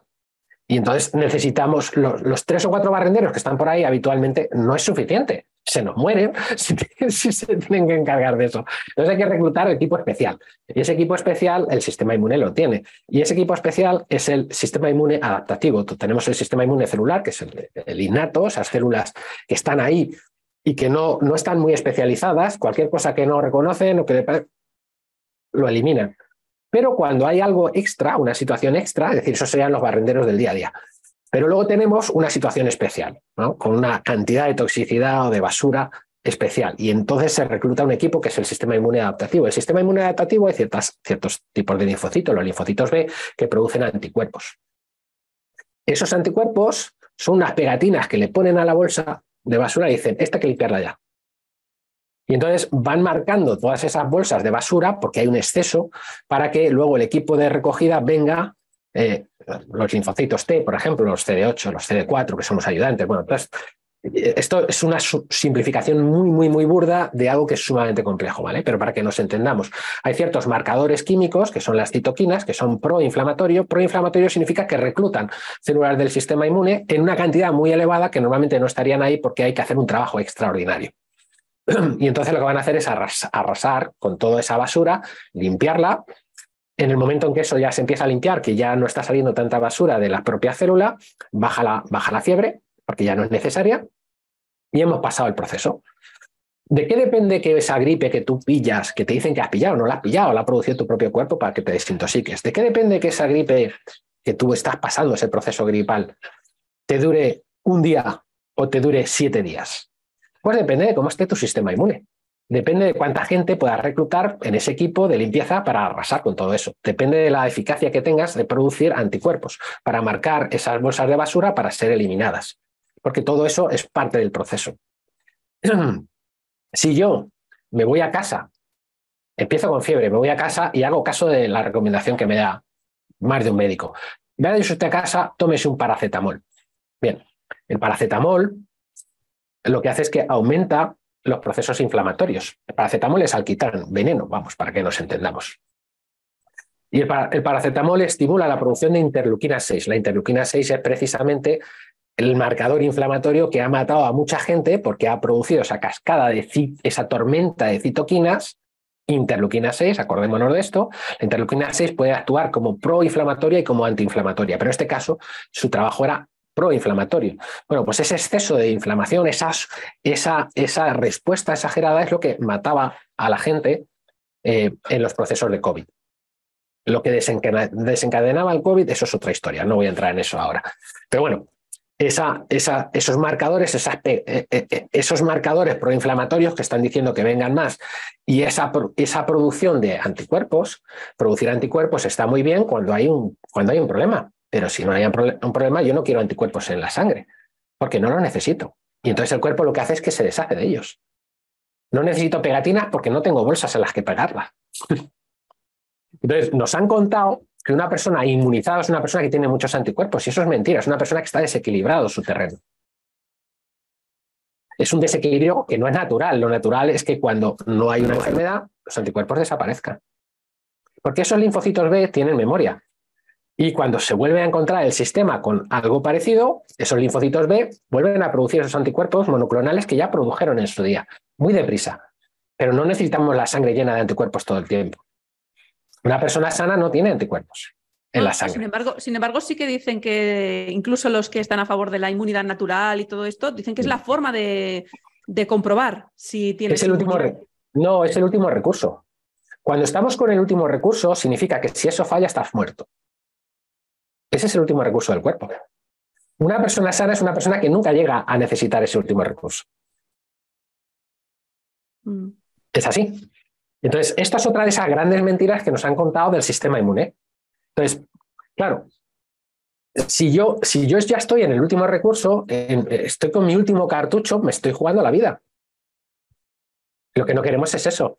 Lo que queremos es estar tan sanos que nunca tenemos fiebre porque el cuerpo no lo necesita, que nunca necesitamos, o que si iniciamos un proceso de estos vírico, es decir, que nuestra propia célula ha tenido que producir ese disolvente intracelular para sacar la basura, es algo leve y breve, de un día o de, un, o de, o de seis horas, que es como debería ser. Si nosotros estamos teniendo unos procesos muy largos donde eh, nos ponemos a morir, eso lo que nos está diciendo dos cosas, que tenemos una cantidad de toxicidad en el cuerpo brutal, número uno, y número dos, que nuestro sistema inmune no es capaz de, gestionar eso a la velocidad a la que debería ser capaz de gestionarlo. Esos son dos problemas. Son dos problemas distintos, pero los dos son, son problemas. O sea que según lo que estás explicando, el sistema inmune es un sistema de limpieza, de limpieza. Es un sistema, entre otras cosas. Es de defensa. es un sistema de reciclado. Es un sistema también es un sistema de defensa en el sentido de es que, es que estas, estas, estas, que yo lo he hecho también, ¿no? Estas, estas analogías de guerra, como si estuviera. No, no. Mm. nuestro cuerpo no está en guerra. No hay guerras por ningún lado. Esto es lo que se han inventado para matar, matar, matar. Y la guerra matas. No, nuestro cuerpo no mata, nuestro cuerpo gestiona. Nosotros coexistimos con bacterias, los virus, hay virus, hay, hay información genética. Un virus es información genética. Esa información genética dura viva o activa, por decirlo así, muy poco tiempo, porque se destruye. Pero esa información genética que nos llega de otras, de otras personas, que nos llega de otras especies, lo que hace es que actualiza nuestro, nuestro software, por decirlo así. Eh, imaginemos que nosotros somos un teléfono móvil, que dentro de nada no lo vamos a tener que imaginar porque nos van a conectar al 5G sin teléfonos. Vale, cuando eso ocurra, esto es lo que está ocurriendo. Es decir, eh, nosotros tenemos, eh, tenemos el modelo X, el que sea, modelos humanos 1.0, nos quieren convertir en humanos 2.0. Entonces, si tú eres un humano 1.0 y te llega información genética de interespecie o de otra especie, porque el entorno es importante que tengamos en cuenta que nosotros vivimos dentro de un ecosistema. El ecosistema es el entorno en el que vivimos. Y la tierra y los alimentos que los tenemos de la tierra, esos alimentos traen información genética, microcadenas de ácido ribonucleico. Esas microcadenas de ácido ribonucleico son las responsables de modificar nuestra expresión genética. Es decir, esos genes si se van a expresar de una manera enfermiza o de una manera sana. Se van a encender o se va a apagar esa expresión genética. Bien, eso se, se conoce como epigenética. Y la epigenética depende del entorno, depende de nuestros hábitos de vida, de lo que comemos, de lo que respiramos, de lo que nos metemos en la cabeza, de lo que vemos a través de la televisión, lo que leemos o, dejamos de leer. Es decir, depende de todas estas cosas. Es decir, todo eso modifica cómo se expresan nuestros genes. Vale. Cuando hay un virus, hay información, un virus es información genética, básicamente. Cuando nos llega información genética, puede ser de ARN o ADN, da igual. El, cuál de los dos. Cuando nos llega esa información genética, eso va a las células, las células del tejido por donde entra. Es decir, si es respiratorio, pues... Y lo que va a hacer es actualizar. Actualizar o equipar esas células de ese tejido para un, un cambio en el ecosistema. Entonces, si hay un cambio en el ecosistema, lo que les está diciendo, esa información les está diciendo, oye, hay que actualizarse. A ti te llega, te llega, te manda un mensaje el fabricante y te dice, tienes que actualizar la aplicación, ta, ta, ta. Y entonces tú le das a actualizar y tu móvil dice, no hay espacio. Has quedado sin móvil. Porque tu móvil ya no es capaz de actualizar. Eso está hecho hacia aposta, obviamente, para que cambies de móvil. Pues con, con los cuerpos pasa exactamente lo mismo y con las células pasa exactamente lo mismo. Si el cuerpo es joven, está sano, tiene un sistema inmune en condiciones, se actualiza y ni se entera. Pero si tenemos comorbilidades, porque tenemos malos hábitos de vida, porque encima estamos siendo envenenados literalmente 24 horas al día, 365 días al año, cada vez con más intensidad, pues llega un momento que nuestro cuerpo, porque nos hemos envenenado con las vacunas, llega un momento que nuestro cuerpo es incapaz de gestionar esa, esa actualización de información y el cuerpo se muere. Y el cuerpo tiene mecanismos para llegar al final de su vida útil cuando no puede actualizarse. Entonces, sí, es verdad que hay información genética que viene de otras especies, que viene de la mi propia especie, de otros individuos, que me van a permitir adaptarme eh, al entorno y a, los cambios en el ecosistema, que es algo fantástico y maravilloso, es como debería ser. Pongo un ejemplo. Eh, cuando, cuando, por ejemplo, este año que tenemos una sequía provocada por las fumigaciones, por ingeniería del clima, para, para arruinar absolutamente el sector agrícola en este país. Eh, bueno, pues cuando hay una sequía y eh, la uva, por ejemplo, en, la vid, cuando hay muy poca agua, esa, esa, esa, esa uva va a producir unas, unas señales químicas, genéticas, microcadenas de ARN, que cuando un pájaro viene y se come esa uva, lo que le está diciendo a las células de ese pájaro, les está dando información que les va a permitir adaptarse a unas condiciones extremas de sequía con poca agua. ¿Por qué a la uva le interesa, o a la planta, a la vid en este caso, le interesa que ese pájaro se adapte? Porque ese pájaro que se come la semilla es, es la perpetuación o la continuidad de la supervivencia de la especie, de la vid, en este caso. Entonces, le interesa que el pájaro se adapte y sobreviva para que pueda, para poder transmitir su herencia genética, con lo cual le manda información genética a las células de ese pájaro para que pueda sobrevivir en un entorno excepcionalmente seco, con, poco, con poca agua. Y ese pájaro, gracias a esa uva que se ha comido, va a sobrevivir, no por el alimento, no por los macro micronutrientes, no, por la información genética, que le permite adaptarse a un entorno que es especialmente hostil. Bueno, pues así es como funciona esa, esa información genética y los virus, en cierto modo, funcionan así, lo que llamamos virus. No solamente no son algo negativo, sino que es algo más bien positivo. Es decir, es una herramienta adaptativa. De hecho, los mamíferos, la placenta, la información genética que nos permite ser, a las mujeres nos permite ser madres, sí, las mujeres son las que dan a luz y paren, eso hoy en día Hay que explicarlo. Sí, sí, increíble que tengamos que explicar esto, lo obvio, ¿no? Bueno, pues eh, esa mujer que da a luz, que pare, porque puede, porque es una mujer, yo no puedo. Bueno, pues esa mujer que va a dar a luz y que va a parir, eso lo puede hacer gracias a la información genética que le llegó hace ya mucho tiempo y que nos permitió a todos los mamíferos poder tener, desarrollar una placenta ¿no? a, las, a las hembras ¿no? Eh, eh, de los mamíferos, desarrollar placenta. Eso es, una información genética vírica, concretamente. Sí. Y como eso, pues prácticamente todo siempre ha sido, ha sido una actualización. Actualizaciones, o es como una actualización de software a nivel celular. Es información que le permite al cuerpo, a la célula, pero al, al, a ese conjunto de células adaptarse a una situación. Con lo cual, aquello que estamos viendo como algo malo, nefasto, es todo justo lo contrario. Es decir, es parte de vivir en el entorno, de estar unidos como deberíamos estar a la naturaleza, no aislados de la naturaleza, para que nuestro cuerpo se pueda, y nuestros genes en cada una de esas células, puedan no, no malvivir, sino florecer de la mejor manera posible y estar sanos, que es a lo que tendemos de manera natural. Y entonces, en este contexto, con todo esto que nos has explicado, ¿qué papel juegan las vacunas? ¿Qué función tienen?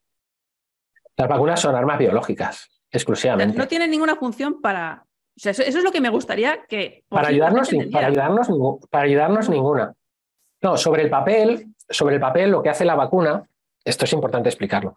Sobre el papel lo que hace la vacuna es, eh, vale, partimos de una base de que hay un virus patógeno que nos quiere, una bacteria patógena que nos quiere infectar y matarnos. Vale. Eso ya sabemos que es falso. Entonces, partimos de algo que es falso.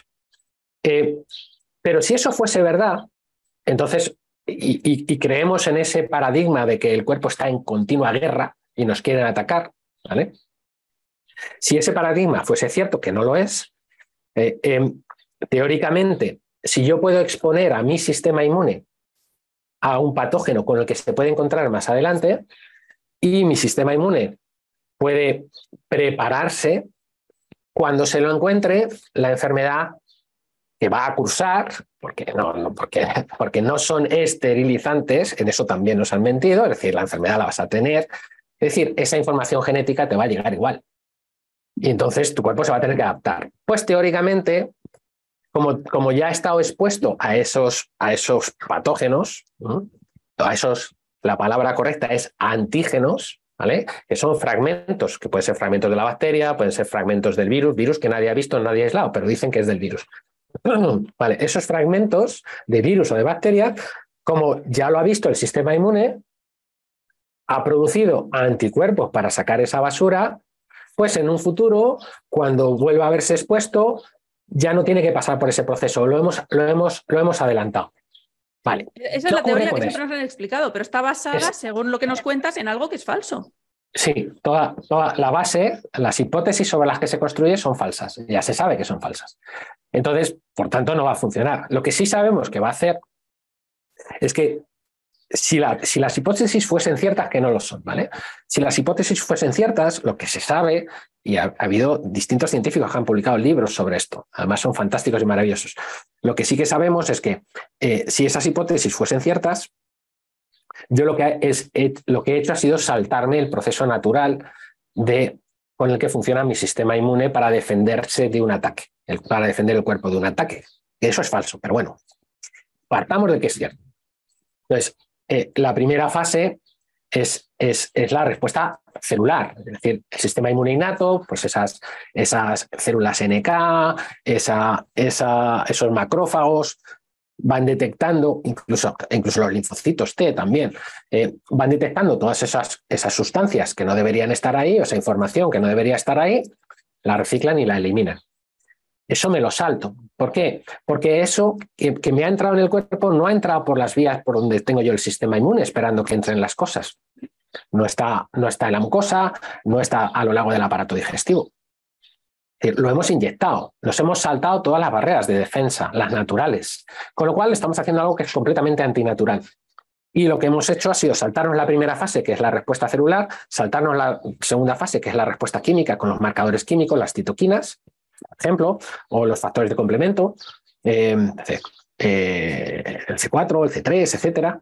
Esto es un poquito más complejo. Y todo eso nos lo saltamos y pasamos directamente a la última fase, al, sistema inmune humoral o adaptativo, que es el que sube la fiebre, por eso los críos cuando los vacunas le va a dar fiebre y te dicen, no, no, eso es que está funcionando, eso es que te lo estás cargando al niño.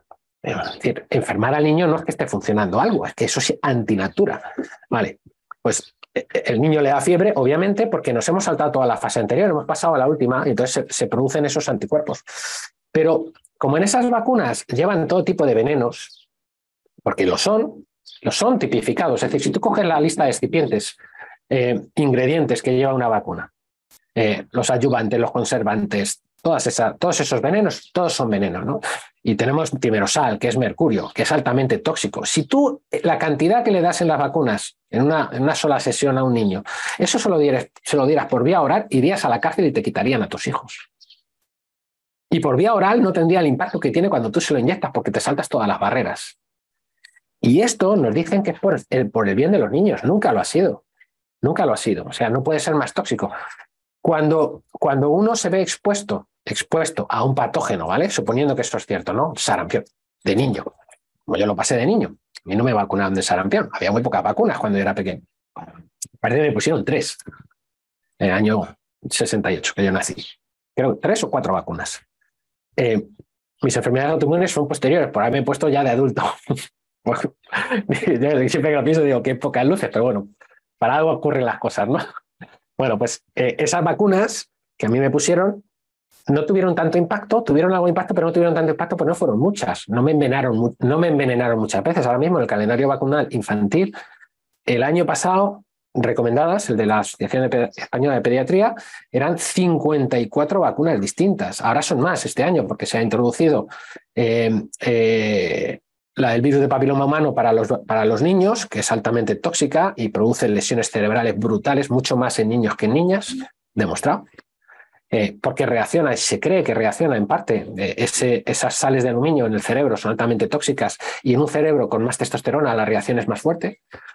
Por eso las lesiones cerebrales en un varón siempre son mayores que en una niña y la, la niña ya son devastadoras. Pues en los niños nos podemos ir preparando cuando empiecen a vacunarlos este año. Vamos a ver de todo o la de o la del meningococo, por ejemplo, la del meningococo, que es el toxoide del tétano, pero es que además lleva eh, trometamina, ¿no? Y la trometamina es un estabilizador de electrolitos para que no infarten los niños. O sea, es que no tiene ningún sentido meter eso ahí. ¿Por qué le meten eso? Para que no infarte, porque va a infartar.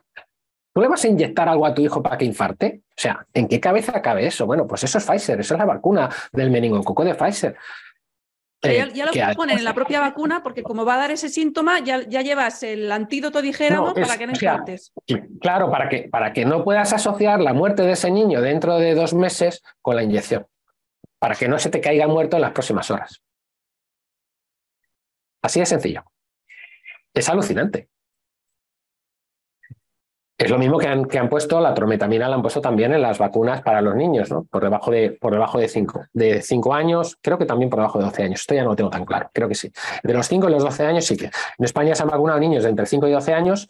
Eh, esas, esas vacunas ya no era la dosis de adulto, era un tercio de la dosis, y añadían la trometamina. ¿Por qué? Porque está produciendo lesiones eh, en el miocardio y en el pericardio, en la capa que, recubre el corazón, inflamatorias, miopericarditis, eh, en, un número elevadísimo de niños. Estadísticamente, bueno, ahí han bailado distintas cifras y prefiero no dar cifra en esto, pero en muchísimos casos, demasiados. Eh, lesiones que son permanentes. Si tú tienes lesiones permanentes en el músculo miocardio, si ahora has tenido una miopericarditis, miocarditis o pericarditis, da igual, o las dos. Si tú has tenido una miopericarditis y tienes lesiones, eh, que eso se puede ver con una prueba de imagen, que permanecen meses después, eh, tu riesgo de morir del corazón en los próximos cinco años es del 50%. Es como tirar una moneda al aire. En los cinco años morir por las lesiones causadas por esa vacuna. Estos son datos estadísticos, no me lo invento yo. Eso para que nos hagamos la idea. Es decir, en una vacuna que te están poniendo un estabilizador de electrolitos porque produce ese tipo de lesiones, ¿cómo, cómo, cómo le vamos a inyectar eso a un niño? O sea, es que es aberrante. Es alucinante. Pues esto es lo que se está haciendo. Y todas sobre, las vacunas. Todo, sobre todo creo que, que, la gente tiene que entender que, o sea, el no vacunar a los niños no es por el riesgo de los efectos secundarios, sino por lo primero que has estado hablando y lo que quería que explicaras, que es que no tienen Te cargas el sistema inmune. ¿Perdón? Te cargas el sistema inmune para toda la sí, vida. Pero es, que, pero es que no tienen razón de ser. O sea, no es poner en la balanza, hay un riesgo, pero hay quizá le salvo de alguna enfermedad. No, es que no le está salvando de ninguna enfermedad, no está previniendo nada. Sí, y para esto, claro, y yo entiendo a los padres que, claro, es que cuando todo el mundo en tu entorno te dice, pero ¿cómo le vas a poner las vacunas? ¿Cómo le vas a poner las vacunas? ¿Y si le pasa algo? Pero es que le va a pasar algo si le pones las vacunas. ¿Y luego qué? ¿A quién vas a reclamar? ¿Al que te presionaba? ¿Al ¿A quién vas a reclamar? No puedes reclamar a nadie. Y luego las madres, porque las madres estáis conectadas con los hijos, por eso soy madres, hay una conexión que es que los padres no la tenemos, esa es una realidad. en las madres, la mayoría de las madres que yo conozco, no se sienten bien vacunando a sus hijos porque entienden de una manera que no es racional, que es biológica, entienden que están haciendo daño a sus hijos. La inmensa mayoría de las madres. Es alucinante lo sabia que es la naturaleza. Es que es increíble.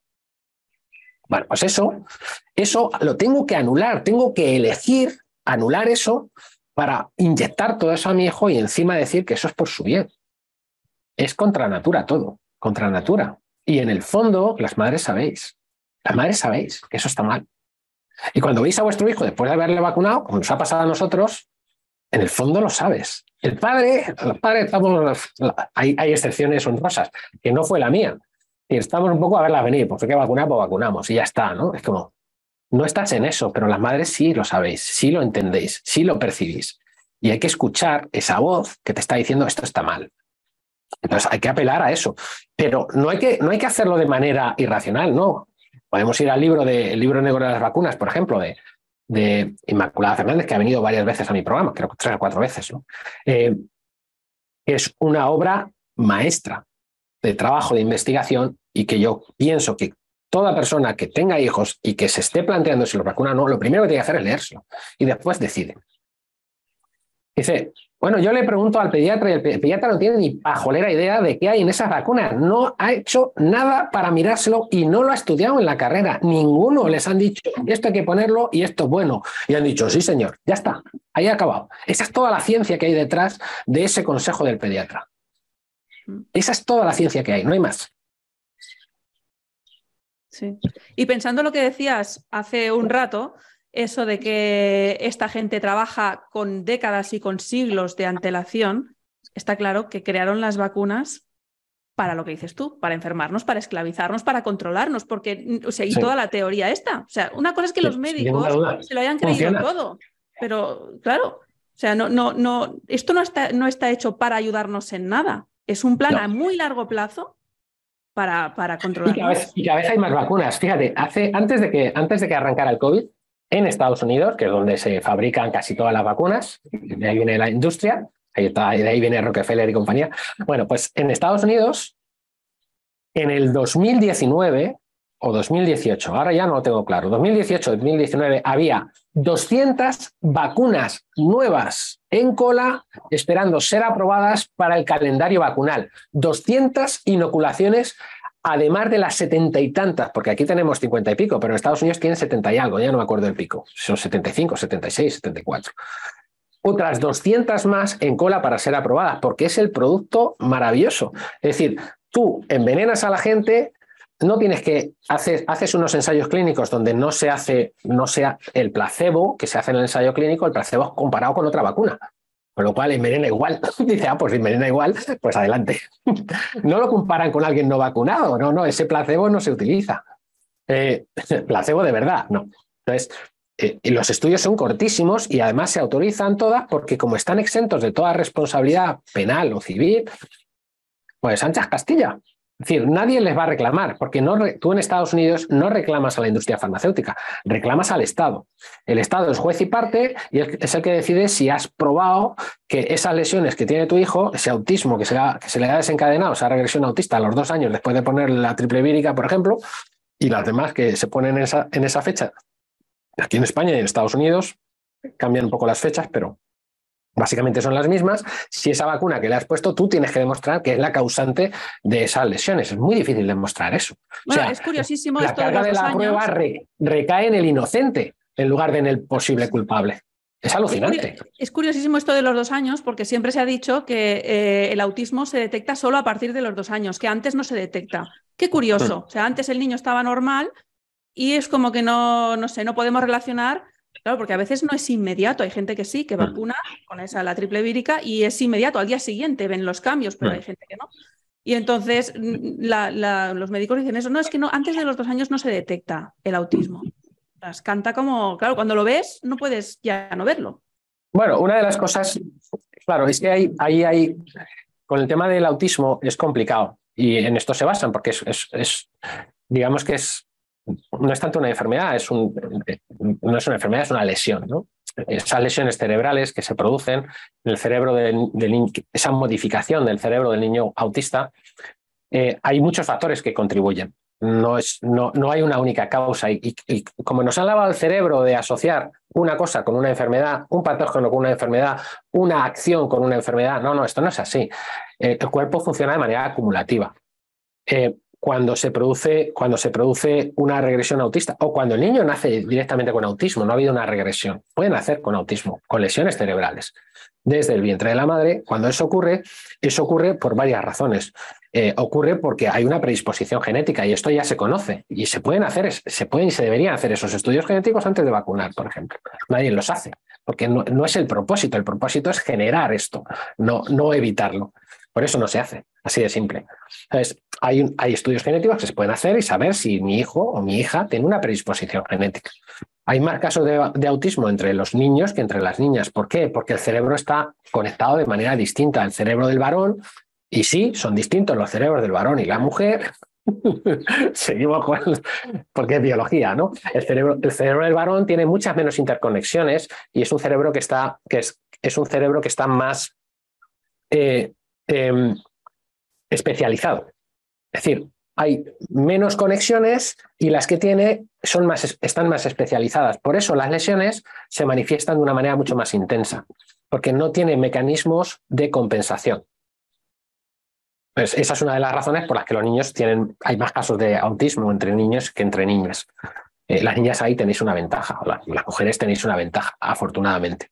Pero Aparte de esa predisposición genética, se dan una serie de factores y hay cosas que sabemos que influyen en el desarrollo del autismo, como por ejemplo la exposición al glifosato, como por ejemplo las vacunas, como por ejemplo que el parto sea por cesárea en lugar de parto vaginal, como por ejemplo eh, que no se dé el pecho al niño, y las vacunas, cuando tú inoculas las vacunas que se pone la mujer embarazada y las vacunas que se pone después, al, después de nacer al bebé. Cada vez están poniendo más vacunas a las embarazadas. Una aberración.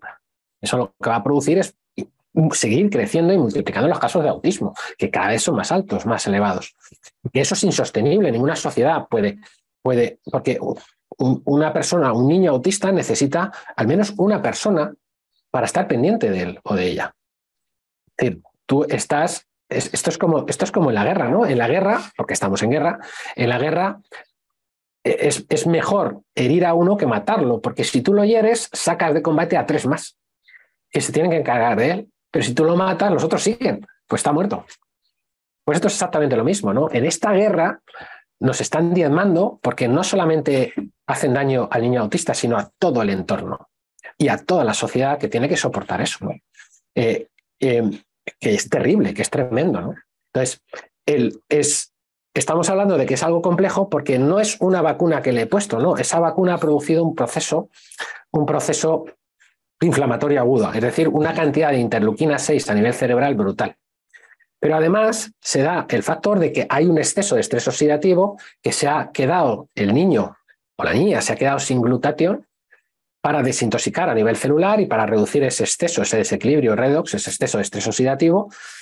Además, eh, ha estado expuesto al glifosato que inhibe la producción de ciertas familias de bacterias que tenemos en el intestino que ayudan a equilibrar el sistema inmune, eh, que inhibe ese glifosato, se, se acumula a nivel hepático e inhibe la producción de ciertas enzimas que son las citocromo P450, que interviene en la fase 1 de desintoxicación hepática. Ese niño no hace bien la fase 1, no tiene glutatión, la, vía de glutatión, de conjugación por glutatión, la tiene, la tiene agotada por la cantidad de elementos inflamatorios a los que se ha visto expuesto simultáneamente.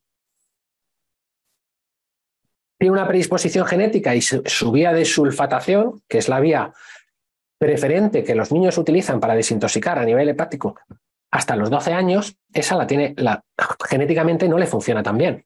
Es una predisposición genética. Eh, entonces, es la tormenta perfecta. Se están juntando tantos factores al mismo tiempo que ese niño tiene todas las papeletas. Y, ya eh, el remate final es cuando le damos paracetamol.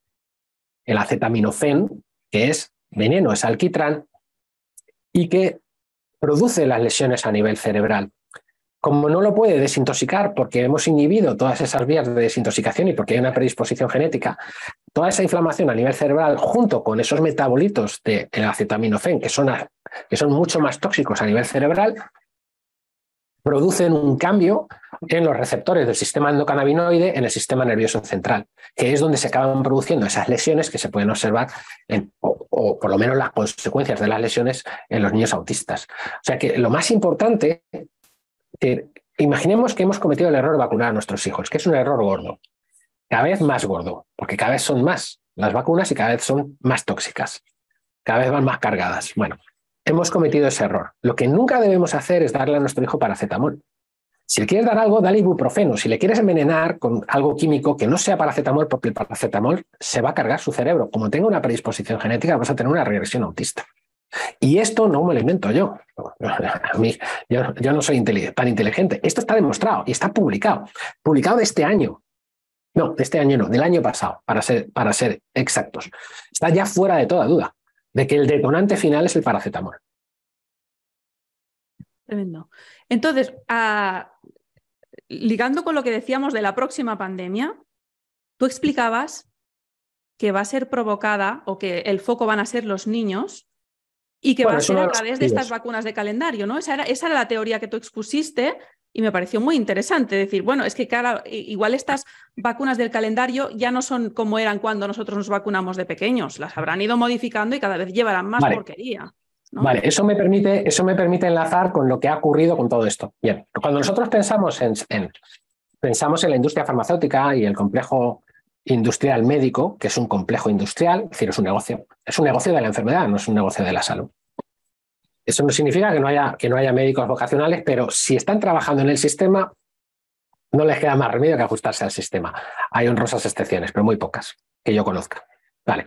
Eh, todo el que está dentro de este complejo industrial eh, cree, o creemos, y todos eh, creemos que ese complejo funciona con, unas, con una serie de procesos, de mecanismos reguladores que están ahí para protegernos a nosotros, a los ciudadanos. Todo eso es mentira. Y en esta, en, en esta guerra de quinta generación en la que estamos ahora involucrados, muy a nuestro pesar, porque la guerra es contra nosotros y no nos hemos enterado, eh, o nos cuesta enterarnos, pero es contra nosotros, es el Departamento de Defensa de los Estados Unidos el que ha promovido y ha organizado absolutamente todo. La mayoría de nosotros pensamos que aquí el diablo es Pfizer y, el presidente de Pfizer, Burla, Albert Burla. No, eso, es falso. Eso es un mandado. Es un mandado que además es bastante lelo, para ser exactos. Ese no ha organizado nada, no se le ha ocurrido a él, no, no. Él simplemente ha seguido las especificaciones y el trabajo que lleva realizando el Departamento de Defensa de los Estados Unidos durante más de una década con las distintas, los distintos fabricantes, especialmente con Pfizer, eh, dándole, dándole subvenciones y trabajando en proyectos de investigación de armas contra medidas eh, médicas militares. Eh, entonces, lo que se ha estado desarrollando en todos estos años con la industria farmacéutica, los fabricantes de las vacunas son armas. Y eso en el próximo programa de este sábado em, eh, es, es, una de las cosas que hablo y doy y, con las evidencias de que esto es así, ¿no? Y no es, eh, la investigación no es mía, la investigación es, es de Sasha Latipova, que ha hecho un trabajo excepcional, maravilloso, y yo me quito el sombrero. Y todo lo que yo voy a compartir es el trabajo que ella ha hecho, no es mi trabajo. Yo he verificado lo que ella ha compartido y he visto que es así pero he añadido alguna cosa ahí que, que, siempre me, me, gusta bucear un poco más en algunos temas, como por ejemplo la participación de empresas españolas en, esta, en este ataque a la población, este ataque militar a la población que ha sido el COVID. Y hay participación de empresas españolas. bueno, pues yo, eso. Yo precisamente donde yo vivo hay una, claro, la, empresa IPRA está aquí en Girona. Y mucha gente trabaja ahí. Digo, ¿estos cómo se han subido al carro? Si estos fabricaban vacunas para animales, pues se han subido al carro. Claro. Bueno, pero hay una, hay una que, es, que ya lleva mucho más tiempo trabajando en esto, que es Grifols, por ejemplo. Grifols, Grifols firma, firma un contrato en diciembre del 2021 con el Departamento de Defensa de los Estados Unidos, que no es con Sanidad de Estados Unidos, no es con Sanidad Española, no, no, es con el Ejército, con el Departamento de Defensa de los Estados Unidos a través de una subcontrata que se llama ATI, que contrata empresas para desarrollar armas. En realidad, productos, como ellos dicen, productos de doble uso. Uso civil y uso militar. Es decir, funciona como un arma o funciona como algo de uso civil. En el caso de algo que es para la salud, es un arma. Eh, eh, pero que está claro, que además no ha pasado por los procesos que nos han contado. O sea, se ha hecho todo un, teatro, una pantomima, nosotros hemos pensado que la FDA estaba detrás, asegurándose de que estas vacunas fuesen seguras y eficaces. Todo eso ha sido teatro. Esas vacunas ya estaban hechas antes de que, antes de que se declarase la pandemia, porque se han venido desarrollando durante más de una década. Esos contratos se firman cuando ya el contrato final se firma cuando ya estalla la pandemia. Es un contrato que está redactado, es decir, que es casi todo lo importante es secreto, nadie sabe y cuando, cuando han liberado porque ha habido un requerimiento judicial para que liberen esos contratos, esos contratos están redactados. ¿Por qué? Porque es tecnología militar y porque el ejército no está obligado a revelar cuáles son sus armas. Esa es la razón por la que no sabemos qué ingredientes llevan las vacunas ni los vamos a saber porque son armas contra la población.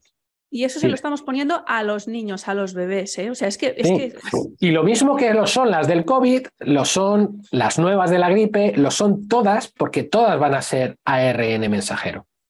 Todas van a ser armas. Es tecnología militar. Esto no es para nuestra salud. Esto, esto cumple con un objetivo que es la reducción de la población y la esclavización de los que queden vivos. Y dejarlos tontos para que sean obedientes fácilmente y no piensen, no cuestionen, no piensen por sí mismos no sea que se vayan a revelar, ¿no? Es tan simple como eso.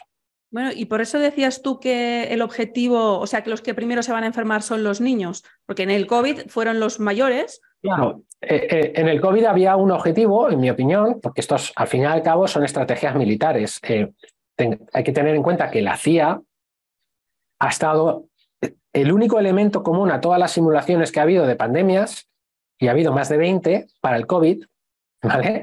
Es decir, años anteriores. Es, una operación militar, ¿no? Bien, la CIA es el único elemento que ha estado presente en todas ellas. Vale, pues eh, cuando la CIA decide cuál va a ser la estrategia militar, porque al fin y al cabo es una estrategia militar, es un ataque militar sobre la población, cuando decide la estrategia, yo me imagino que inicialmente dirán, bueno, pues vamos, primero vamos a cargarnos a, a los menos productivos, que son una carga para la sociedad, que ya nos lo han contado en Europa. Eh, no sé si fue Christine Lagarde o fue la otra, o fue eh, la presidenta de la comisión, eh, Úrsula, Úrsula von der Leyen. Sí. no sé si fue ella o fue Christine, yo creo que fue Úrsula von der Leyen la que decía que tenemos un problema, hay demasiados viejos en Europa. Entonces, claro, se, se pone en marcha una operación militar. ¿Para qué? Para eliminar población sobrante. Entonces, había que abordar fundamentalmente con esas armas, esas armas biológicas estaban diseñadas específicamente para la gente mayor, para eliminar a la gente mayor, que de hecho ha funcionado bastante bien. Pero es que ahora resulta que en aquellos que han sido vacunados hasta los 50 años, que estaban sanos, la gente, eh, o sea, la cantidad de muertes súbitas es brutal. Yo no sé si eso sabían que iba a pasar o no, eso ya no lo tengo claro.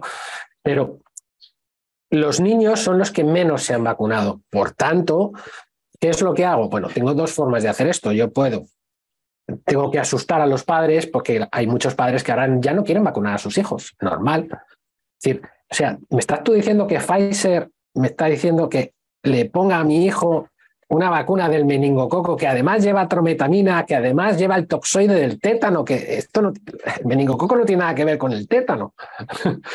¿Y por qué lleva eso? Para esterilizar a las niñas. Es lo que se utilizó en África, en Kenia, y eso está demostrado también. ¿Lo están metiendo o no? No lo sabemos.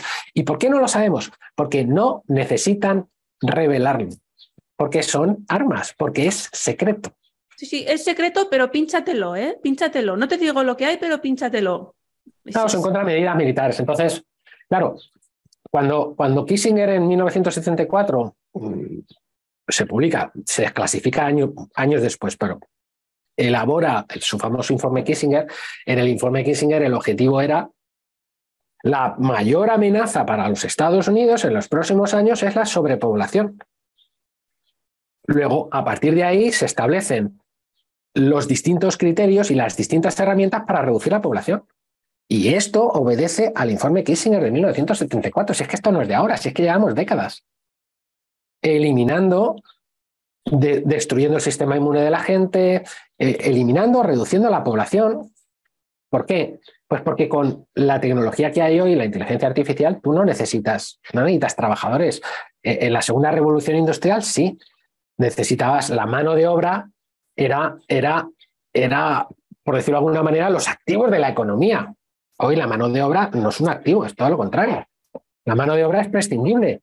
La inteligencia artificial trabaja 24 horas al día, 365 días al año y no, no se pone en huelga, no te exige, no te roba. Te, te acabará eliminando, pero no te roba. Y entonces, ¿tú crees que, que, de algún modo lograrán que los niños se pongan enfermos con algo que será como poliomielitis para que la gente se asuste? Los niños se, pone, los niños se ponen enfermos con las vacunas del calendario vacunal infantil. Sí, pero de algún modo, si va a haber una pandemia y como pasó con la gente mayor, se morían de verdad, porque lo hicieron, que se morían, pues de algún modo van a hacer que los niños de repente haya muchos casos eso, de poliomielitis a través de las vacunas. Y eso se consigue a través de las vacunas, sí. De hecho, en las residencias de ancianos, aquellos, y esto es un estudio que se hizo en España, que no se le ha dado mucha publicidad, pero bueno, sí que hay, eh, sí que hay, sí que hay distintos médicos y gente de la disidencia que sí que lo ha hablado, lo habló desde el principio, ¿no? Eh, eh, se hizo un estudio donde aquellas personas que habían sido, que se les había puesto la vacuna de la gripe son los que se morían de COVID. Uh -huh. Tres veces. No, a ver, creo que era, ahora ya no me acuerdo, me parece dos de cada tres de los que se morían de COVID tenían la vacuna de la gripe. Es evidente que la vacuna de la gripe les había debilitado el sistema inmune de tal manera que, se, que, que acababan muriendo. Claro, claro, pero a ver, pienso que si realmente ahora empiezan a aparecer niños, ahora o de aquí a unos años empiezan a aparecer niños con lesiones tipo poliomielitis, claro que se va a asustar la gente. O sea, claro, claro que van a obedecer porque, porque bueno, es horroroso. Eso, eso, ahora sabemos que en este año, como vacuna recomendada en el calendario vacunal infantil, es la vacuna de la gripe para los niños. Que hay que ponérsela todos los años, a partir de los seis meses, si no recuerdo mal, es lo que decía el calendario, eh, el calendario recomendado de la Asociación Española de Pediatría, que están untados por la industria farmacéutica, todos ellos, todos menos uno de los que están en el equipo consultivo. Bueno, pues la vacuna de la gripe, que es una de las vacunas nuevas dentro del calendario para este año, es muy factible que acabe produciendo esas enfermedades, como por ejemplo, como por ejemplo eh, esas enfermedades respiratorias que hemos estado viendo ¿no? en niños muy pequeños, que son fruto de, son efectos secundarios de las vacunas. Y entonces te están diciendo, no, hay que ponerle, hay que ponerle la vacuna del virus incisional respiratorio para que no, no tengas esa, bronquiolitis que le pueden costar la vida. Esa bronquiolitis es fruto de las vacunas que les has puesto. Si los niños no se vacunan, no vamos a ver ninguna enfermedad de estas que ataque especialmente a los niños.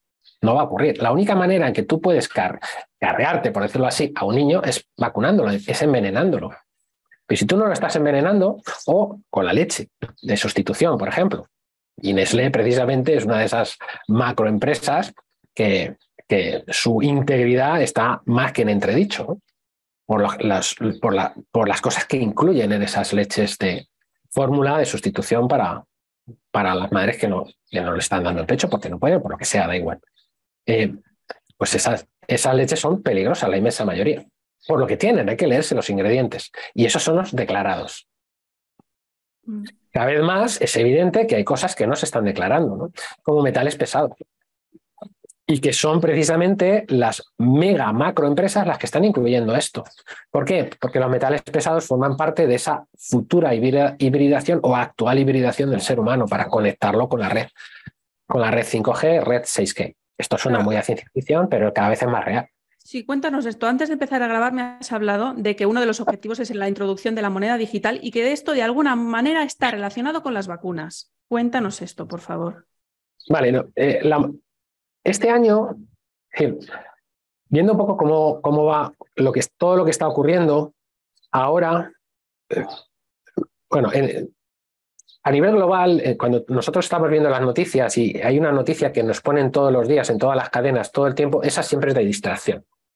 Sea la guerra de Rusia, sea, sea eh, yo qué sé, la gestación subrogada de alguien famoso, o sea, o sea, todas estas cosas básicamente son, son noticias de distracción. O que le ha puesto los cuernos fulano a Mengana y le ha sacado una canción. Sí, sí, sí. es que es, es, es, clarísimo y es uno detrás de otro. No, no sacan varios a la vez. Es uno de, cada semana sale algo. Sí, todos los días tienen varios. Y eso estiran el chicle y luego cambian y te pasan a otro. Bien, todas esas noticias son las distracciones y luego subyacente hay otras noticias que son las que no son evidentes, que son las que realmente contribuyen a esos objetivos que son los que hemos mencionado al principio, al principio de la entrevista. Entonces, una de las cosas que está ocurriendo ahora, que está ocurriendo este año, que es sumamente, hay varias cosas que están ocurriendo que son sumamente importantes. Una de ellas es la introducción de las monedas digitales emitidas por los bancos centrales. Lo que decimos es que las economías dejan de crecer cuanto más concentras. Y el Banco Central, que es un banco regulador, no debería nunca competir con el resto de bancos, porque es como si el árbitro el árbitro en un partido de fútbol mete el gol y encima te saca tarjeta roja. no puede ser juez y parte. Bueno, pues en en la economía mundial, los bancos centrales además van a emitir su propia moneda y van a competir porque todos los bancos imprimen moneda, todos, sin excepción. La economía funciona así todo para otro día hablando de este tema, que es un tema sumamente interesante. Bueno, pues los bancos que imprimen moneda, esa moneda, dependiendo de para qué se utilice, puede generar riqueza o no. Si son, si son préstamos que se le da a empresas, a gente que está creando empleo, eso genera riqueza. Si son préstamos que se da, préstamos al consumo, eso ya no genera riqueza. Y ya, si es, si es dinero que se empieza a mover entre entidades, eso ya no solamente no genera riqueza, sino que lo que genera es una burbuja que al final acaba explotando.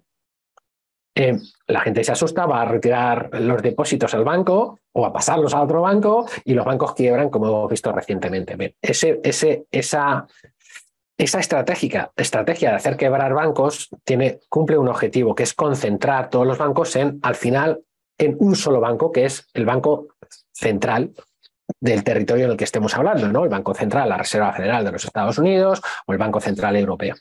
Eh, en, España, en España teníamos en 2014 había, había treinta y tantas entidades bancarias. Mm. ¿Cuántas conocemos hoy? Pocas. Estaban las cajas. Eh, y entonces, esos bancos más pequeños, más locales, eran los que daban los créditos a la pequeña empresa, a la, pequeña, a la iniciativa privada. Todos esos bancos han sido absorbidos, han cerrado, y ahora los grandes bancos en España solamente dan préstamos o créditos a las grandes empresas y la pequeña, la iniciativa privada se muere porque no tienes, si tú quieres, tú quieres montar un negocio porque quieres emprender y no, nadie te da un préstamo, bueno, puedes emprender. No se estimula la... Bueno, pues los bancos centrales lo que van a hacer es concentrar y van a emitir esas monedas digitales, que las monedas digitales en realidad no es una moneda real, es un token. Ese token es, es como un cupón. Es decir, que tú tienes el dinero que tú vas a tener dentro del sistema, lo vas a tener registrado o va a pasar siempre por el Banco Central el Banco Central, si, tú, si las monedas en tu banco, en tu sucursal, eh, lo que tienes es euro digital, ese euro digital no es tuyo, es del Banco Central y el Banco Central te da permiso para usarlo, gastarlo donde ellos te dicen, cuando ellos te dicen, como ellos te dicen y en la cantidad en la que ellos te dicen. A eso va a ir asociada la huella digital, la huella de carbono. La huella de carbono es cuántas emisiones estás produciendo con tu consumo. Eh, este año ya has cogido un vuelo internacional, hasta dentro de tres años no puedes comprar otro billete internacional. Eso es lo que nos van a decir. Eso ya está estipulado así. ¿eh? O sea, esto no me lo estoy inventando. Es decir, un vuelo internacional máximo cada dos años. Y los, local, los vuelos locales, dos, tres al año máximo. No vas a coger más, porque estás contaminando demasiado. ¿no? Entonces, claro, tú con tu dinero vas a ir con tu, con tu móvil. en principio es el móvil, luego esa información será biométrica, la tendrás en tu propio cuerpo. Tu, tu cuerpo será tu móvil, será, será el, el, interfaz, ¿vale? Con, la, con 5G, con la red 5G. Bueno, pues, y la inteligencia artificial, cuando tú vayas a comprar con el móvil ese billete, el, el móvil te dice que no. O automáticamente te embargan. Es el Banco Central el que te embarga la cuenta. No te tiene ni que pedir permiso, no tiene que pasar por un proceso judicial. Automáticamente te embargan. O saben exactamente en lo que te estás gastando el dinero en cada momento. Lo que decía Christine Lagarde en este vídeo reciente, em, de esta semana, si no me equivoco, decía que lo que no tienen muy claro es si van a, van a escrutinar eh, eh, cada detalle de cada gasto de cada persona eh, hasta el céntimo de euro digital.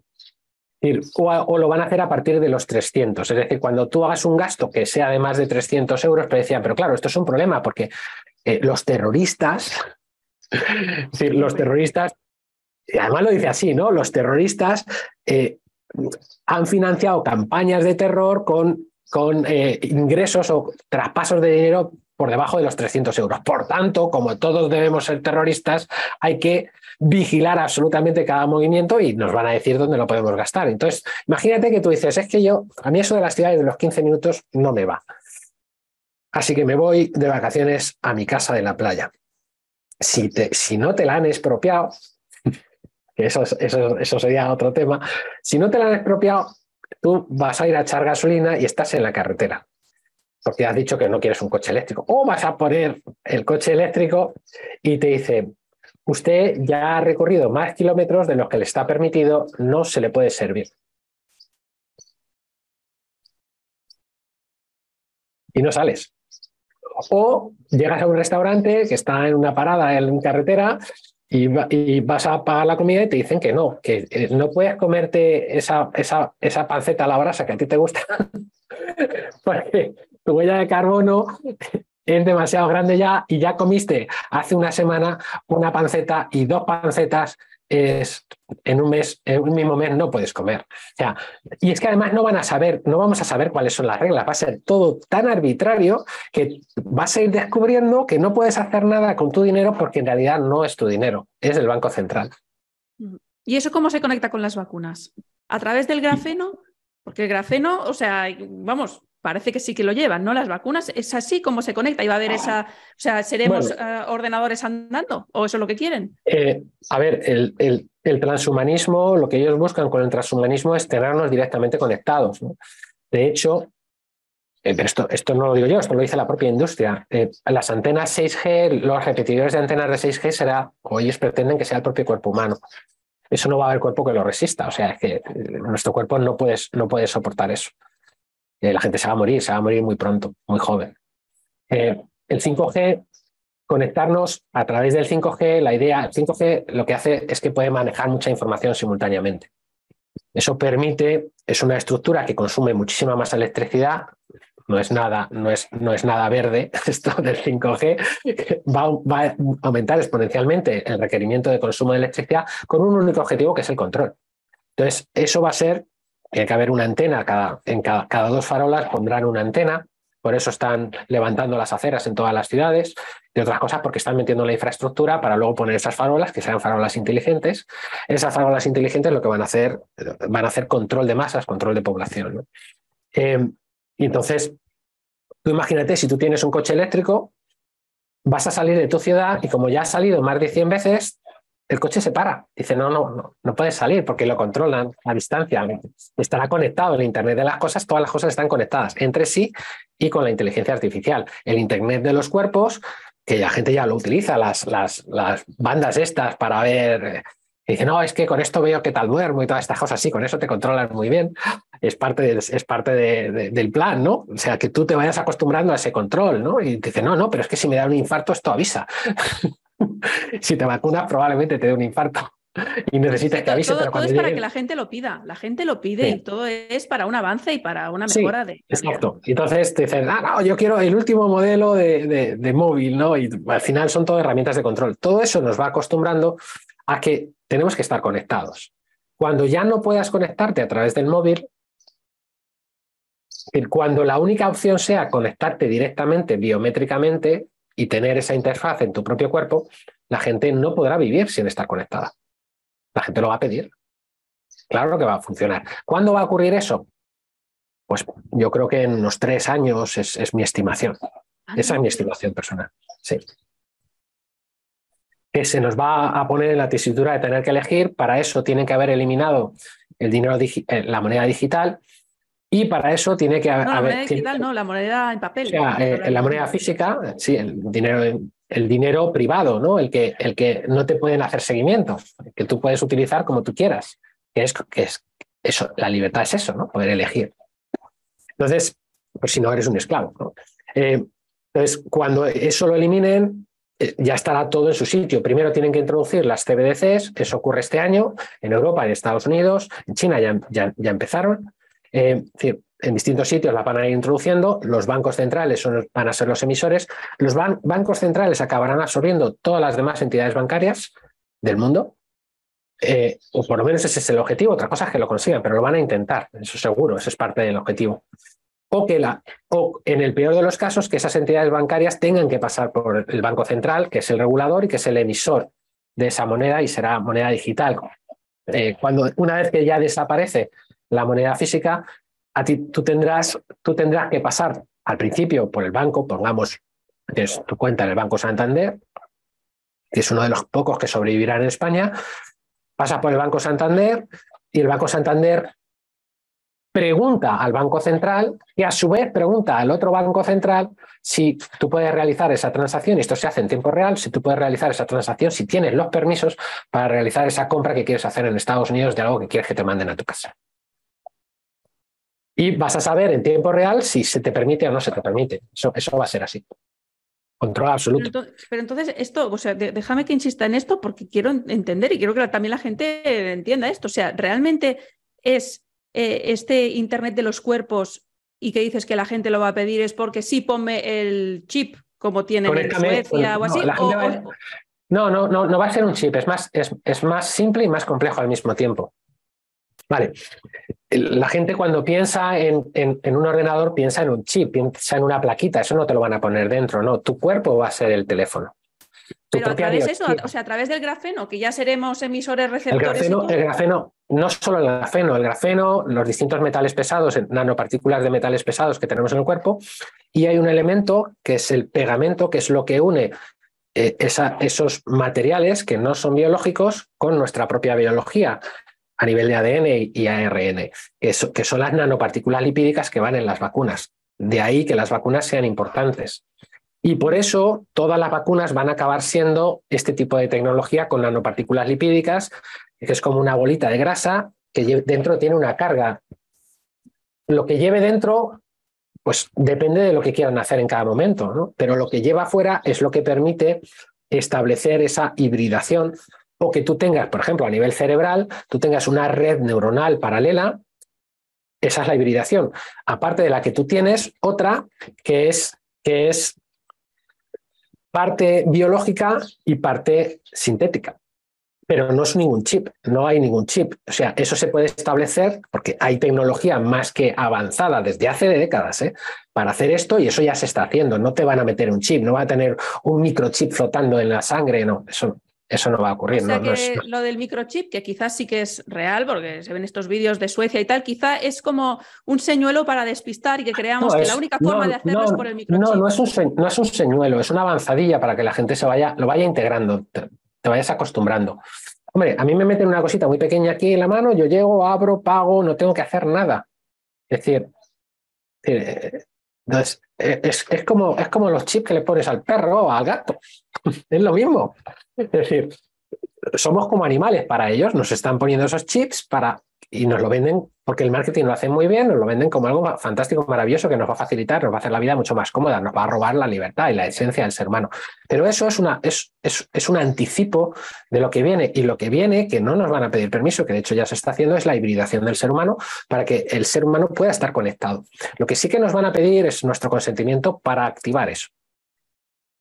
Y eso es lo que yo entiendo que ocurrirá de aquí a unos tres años aproximadamente. ¿Y cómo nos van a pedir el consentimiento?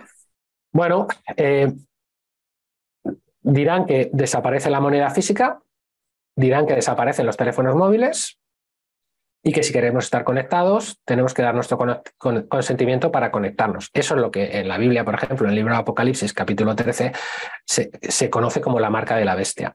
La marca de la bestia es un consentimiento para poder comprar, vender, para poder ser, para poder formar parte de la sociedad y no quedar excluido. De lo más básico, es decir, para no morirte de hambre.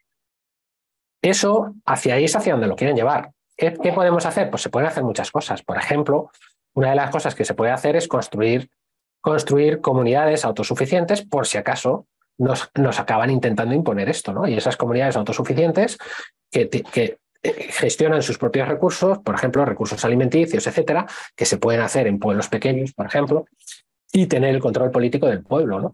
Eh, esa es la forma de, en mi opinión, la forma de resistir y es algo que es sencillo relativamente sencillo de hacer, que se puede hacer con relativa rapidez y que, y que cuanto antes lo hagamos mejor. ¿Por qué? Pues porque es posible que no nos quede otra que recurrir a eso. Si eso es así, pues hay que estar preparados, ¿no? Aparte que necesitamos recuperar la esencia del ser humano y la esencia del ser humano es la comunidad y la esencia del ser humano es lo que teníamos cuando estábamos en los pueblos, no hay metidos con una en, el, en el metaverso siendo un esclavo viendo pornografía, ¿no? O sea, eso es lo que tenemos que evitar. Hay que decir no a eso, entonces cuanto más quieren avanzar en esa dirección, mayor debería ser nuestra lucha, ¿no? Para, para evitar eso y para no, no ser parte. Mm. Eso es un poco mi opinión. Mm. Eh, Juan, eh, tú eres ingeniero aeroespacial. ¿Cómo has llegado a investigar y aprender todo esto? Porque claro, este hombre como sabe tanto de salud y como sabe tanto de, todo, de geopolítica, de, todo lo que quieren hacer, ¿cómo, ha sido tu camino para llegar aquí? Bueno, eh, pues ha sido, ha sido acelerado. ha, sido, ha sido un aprendizaje acelerado porque yo despierto a toda esta situación de la pandemia el 20 de marzo del 2020. Empiezo a despertar, pero, pero con muy poca información y con mucho desconocimiento, ¿no? Y ahí empiezo a investigar, a leer.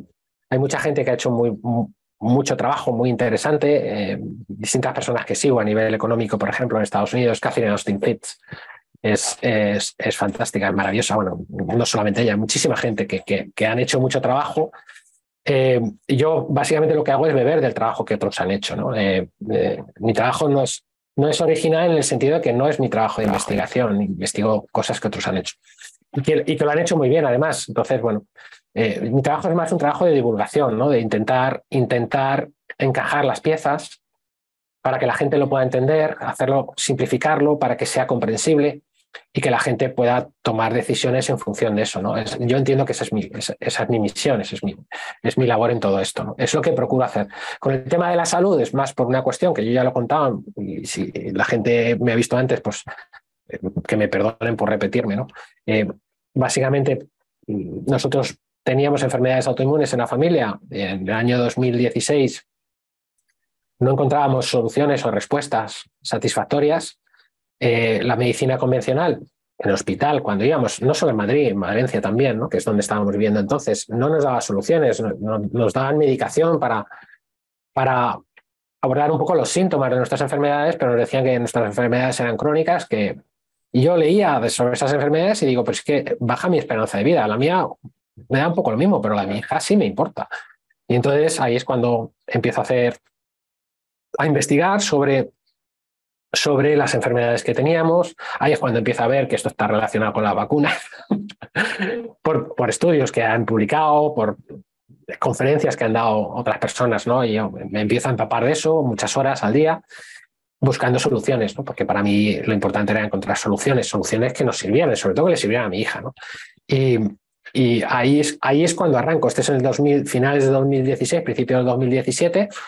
Ya me meto en esa, eh, en, ese, en el vicio de, de, investigar publicaciones científicas sobre las enfermedades, buscando soluciones para otras patologías y intentando ayudar a la gente eh, cercana.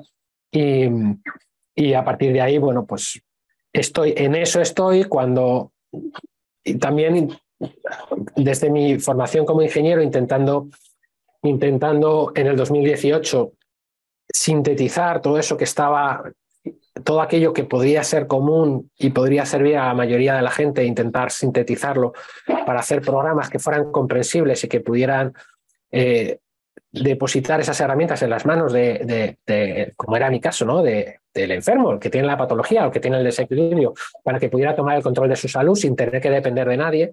Ese siempre ha sido mi objetivo, es decir, capacitar a la gente para que ellos sepan cómo gestionar su salud, no, no, no necesiten a nadie gestionándosela. Entonces, bueno, pues haciendo eso, o en eso estaba, eh, cuando surge todo el tema de la pandemia, yo tenía claro ya en ese momento, porque tenía claro que nuestras lesiones, nuestras enfermedades crónicas eran lesiones vacunales, y tenía claro que esto que iban a hacer era un ataque contra la población, vamos, no, no me cabía la más mínima duda.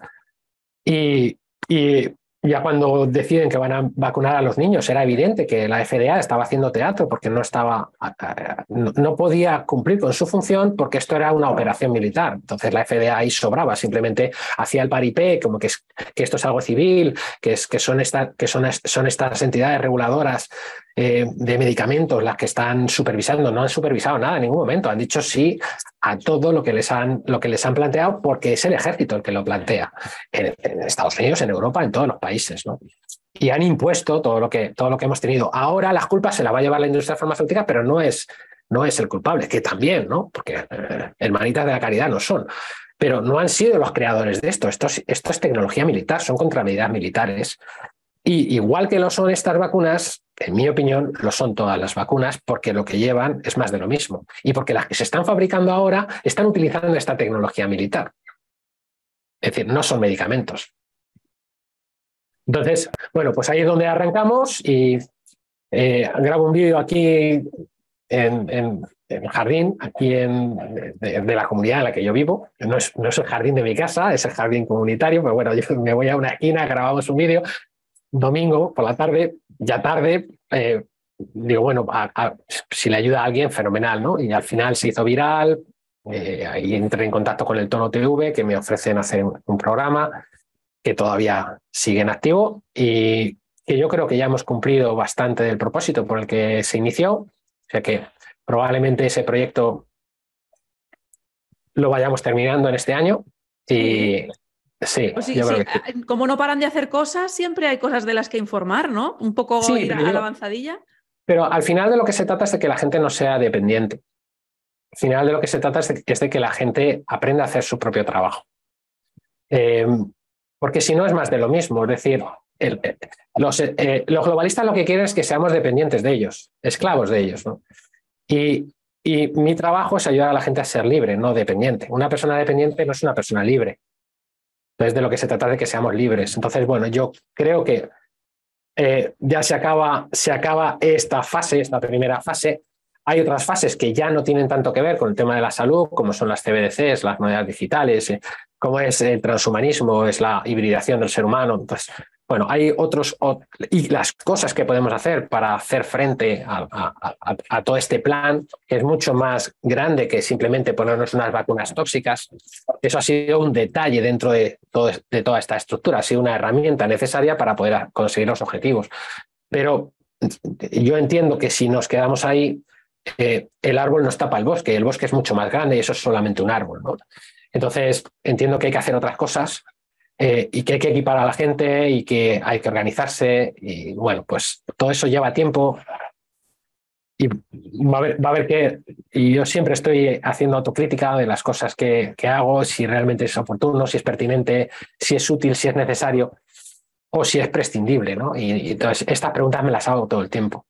Entonces, hay muchas cosas que ya no son tan útiles, necesarias, imprescindibles. Entonces, y que hay otras necesidades que necesitan abordarse y, ahí creo que hay que dar la batalla. Entonces, bueno, entiendo que por eso estoy grabando otro tipo de vídeos ahora. Eh, entiendo que, que, las necesidades empiezan a ser otras y son más amplias. Entonces, bueno, es verdad que yo no soy experto en ninguna de estas cosas. Soy un intruso en todo lo que hago. Pero bueno, eh, se me da bien conectar las cosas Exacto, iba a decir eso, te, da muy bien conectar los puntos y relacionarlos para darnos una comprensión de lo que está sucediendo. Sí, dar una visión un poco más global y entiendo, entiendo que ahí sí que, sí que va a seguir habiendo algo de necesidad, pero eso va más allá de un programa de salud en, una, televisión, en una televisión minoritaria, ¿no? Bueno, vamos a ver, es, son algunas de las cosas. Estoy aquí pensando en voz alta con, tus espectadores, ¿no? Eh, bueno, esas son algunas de las cosas que me planteo ahora. Bueno, Juan, eh, vamos a ir despidiéndonos. Antes de, despedirnos, dinos dónde te pueden encontrar. Primero, eh, si quieren ver tu programa del Toro TV, se puede ver online, el de Vivir con Salud. Si ponemos el torotv.com, entras online y eh, poniendo en programas Vivir con Salud, y ahí están todos los programas que hemos, que hemos hecho hasta ahora, creo que salvo uno. Entonces, ahí se pueden pinchar, se pueden ver los programas. Yo tengo un canal en Telegram, de momento, porque cada vez el ataque va a ser mayor contra, aquellos que, somos acusados de negacionistas o de desinformar a la gente. ¿no? Eh, entonces, no sé cuánto tiempo estará eso ahí. El tiempo que me dejen yo seguiré. el canal se llama Health Best Juan Zaragoza. Eh, ahí se me puede seguir. Últimamente, que está haciendo mucho trabajo de investigación, no, no como científico, sino de investigación en cosas publicadas y un poco hacia dónde van con todo esto. he estado publicando menos, precisamente por ese trabajo de investigación, ¿no? Pero bueno, el, el, canal va a seguir activo y yo, el que me quiera seguir me puede encontrar ahí, todo eso, todo eso es gratuito. Y luego, si hay alguien que necesita alguna ayuda concreta, específica, eh, yo, como te comentaba antes de, de, la entrevista, hago algunos programas donde intento sintetizar estas cosas para que la gente pueda tener herramientas que pueda aplicarse ellos mismos.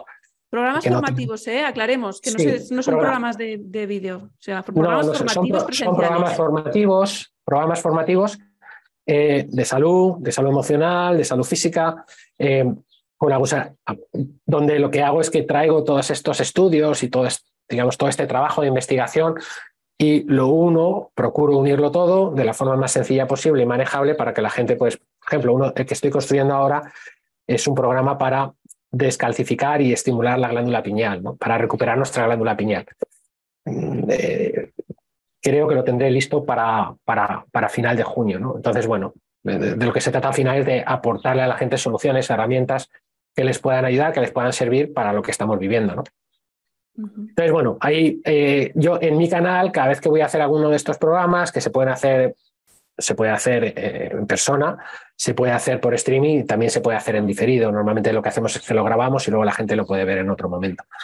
Eh, bueno, pues la idea es que la gente también se pueda conectar. Luego tenemos eh, también en su momento, el verano pasado, este verano, en julio, era un año, arranqué con un proyecto que es una, es una plataforma que está, en principio está en, en Telegram, de momento podemos, que lo que hacemos, eh, hacemos dos sesiones al mes de dos horas donde abordamos distintas patologías. Es, es, es puramente divulgativo e informativo, no, es, no sustituye tratamiento médico, cada uno tiene que abordar eso con sus, con sus médicos, creo que hay que elegir bien con quién abordamos eso, pero sí que comparto lo que voy descubriendo y voy viendo para distintas patologías, de distintos estudios que hay, de sustancias naturales que podemos utilizar y que, y que son que son eficaces y luego cada uno eso lo tiene que abordar con su, con su médico que entienda de eso, ¿no? evidentemente, que le pueda decir si eso es correcto o no, o qué es lo que tiene que hacer. Entonces, esto, esto también lo estamos, es una de las cosas que estamos haciendo. Eh, ahí la gente se puede suscribir, eh, son 10 euros al mes, eso nos permite mantener la plataforma, me permite seguir haciendo el trabajo de investigación que estoy haciendo y, eh, bueno, pues estas son, estas son las distintas. ¿Dónde, ¿Esto último dónde lo encuentran? esto último, esta información está en, el canal de HealthBest también. Vale, o sea, el lugar principal. En mi canal de HealthBest de Telegram es donde encuentran todo. Vale. Vale, la información. HealthBest y luego Juan Zaragoza o solo HealthBest? HealthBest Juan Zaragoza. Vale. Muy bien, o sea, a eh, partir de ahí encontrarán todo, porque... Sí, ahí, ahí, ahí pueden encontrar todo. Y si alguien se quiere poner en contacto conmigo, hay un correo electrónico de Telegram en el que se pueden poner en contacto conmigo, que también está ahí en el canal, HealthPest. muy bien. O sea que ahí, ahí tienen la información. Y bueno, y luego si alguien necesita ayuda con algo más concreto, más específico, necesitan conectar con algún médico que les pueda ayudar con, bueno, como ahora, por ejemplo, ¿no? En casos de, de turbocáncer, ¿no? Gente que se ha vacunado. Bueno, pues hay, es importante que la gente entienda que hay herramientas, que hay cosas que se pueden hacer y que hay, y que cada vez hay más médicos que están ayudando y están ayudando con bastante, con bastante éxito. Eh, eh, pues a estas personas, ¿no? Que la medicina convencional, eh, las sensaciones que les han abandonado, ¿no? O así se sienten, ¿no? En parte porque la medicina convencional no tiene, no tiene las respuestas a, esta, a este ataque con armas biológicas. Entonces, bueno, pues eh, en ese sentido también puede ayudar a la gente a orientarse o a, ver dónde pueden ir, ¿no? Al final de lo que se trata es de, pues en esto estamos todos juntos. Em, yo entiendo de cometer errores porque toda mi vida me la he pasado cometiendo errores de bulto gordos y por eso estoy aquí donde estoy ahora. Y, exactamente igual que yo, muchísima gente, ¿no? Entonces, bueno, pues eh, uno puede rectificar, de los errores se aprende y, y, para casi todo hay solución. Eh, así que se trata de buscarla, ¿no? Y pues mi trabajo consiste en eso, ¿no? En ayudar a la gente a encontrar. Un ingeniero básicamente lo que hace es resolver problemas. bueno, pues yo procuro aplicar eso a todos los ámbitos, ¿no? Aunque no sea mi, mi ámbito eh, en el que yo sea experto, ¿no? Pero bueno. bueno pero yo creo, que, yo creo que a estas alturas eres bastante más experto que la mayoría de médicos. En según qué cosas, porque claro, hay algunos que no van a la deriva, no saben por dónde. Bueno, digamos que he buscado bastante y tengo información que en manos de un médico que sepa lo que está haciendo es, es, información muy eficaz y afortunadamente esa información todavía está y todavía tenemos acceso a ella. Entonces es, importante aprovecharla. Hay muchas cosas sumamente interesantes publicadas y no hay que conformarse. Yo lo que siempre digo a la gente es que no tenemos que conformarnos con un diagnóstico o con una sentencia que nos dicen que esto es para siempre y que no tiene solución. No, no. La mayoría de las cosas, el cuerpo es, es una maravilla, es un milagro de Dios. Y prácticamente todo se resuelve, prácticamente todo se resuelve. Entonces, hay que, hay que encontrar la forma, nada más. Y hay mucha gente que está haciendo un trabajo increíble en, ese, en esa línea, eh, en España, muchísima gente, y que yo me quito el sombrero con ellos y además jugándosela. Eh, así que es cuestión, de, es cuestión de encontrar a esa gente y aprovechar las herramientas que tenemos, que las tenemos afortunadamente, de momento. Así que... Muy bien. ¿Hay alguna cosa que nos hayamos dejado en el tintero y que quieras decir antes de despedirnos? Ya he hablado demasiado. No, ha estado muy bien. He hablado ya demasiado. No, yo simplemente dar las gracias a todos los que nos estén viendo. Eh, y una cosa que es muy, si puedo dar una recomendación, no solo, no me gusta dar recomendaciones de salud, pero si quiero, si puedo dar una recomendación es lo mejor para la salud es estar, es estar en paz y rodeado de la gente que nos quiere y a los que queremos. y no dejar de expresar eso y de abrazar y de besar a nuestros seres queridos porque la mejor manera de fortalecer el sistema inmune es esa y es gratis. Eso nos lo quieren quitar, nos quieren quitar esa humanidad, eso que nos hace, eso que nos hace estar hechos a imagen y semejanza de Dios. Yo creo en eso. Eso es lo que necesitamos recuperar y cuanto antes lo recuperemos y desechemos todo lo artificial, mejor estaremos. Entonces, eso es algo que todos podemos hacer y esa es mi recomendación. Hay que, uno tiene que estar en paz. Si estás en paz, tu cuerpo está en equilibrio. Muy bien, Juan. Pues muchísimas gracias por todo lo que has compartido. Creo que habrá gente que le va, le va a explotar la cabeza, pero realmente es súper útil que hagas esta conexión entre todos los aspectos de lo que está sucediendo para que podamos entender lo que está pasando y sobre todo lo que podemos hacer nosotros, porque no se trata de meter miedo, se trata de, estar alerta para ver cómo salimos bien. Tenemos que dejar de ser víctimas. Sí. Eh, eh, nos quieren victimizar, pero nosotros no debemos, no, no, debemos aceptar ser víctimas. Solo es víctima el que decide que lo va a ser. Mm. No, hay que, hay que ponerse en pie. Muy bien. Pues muchas gracias, Juan. Un abrazo, estamos en contacto. Un abrazo muy fuerte. Gracias a ti, Sandra.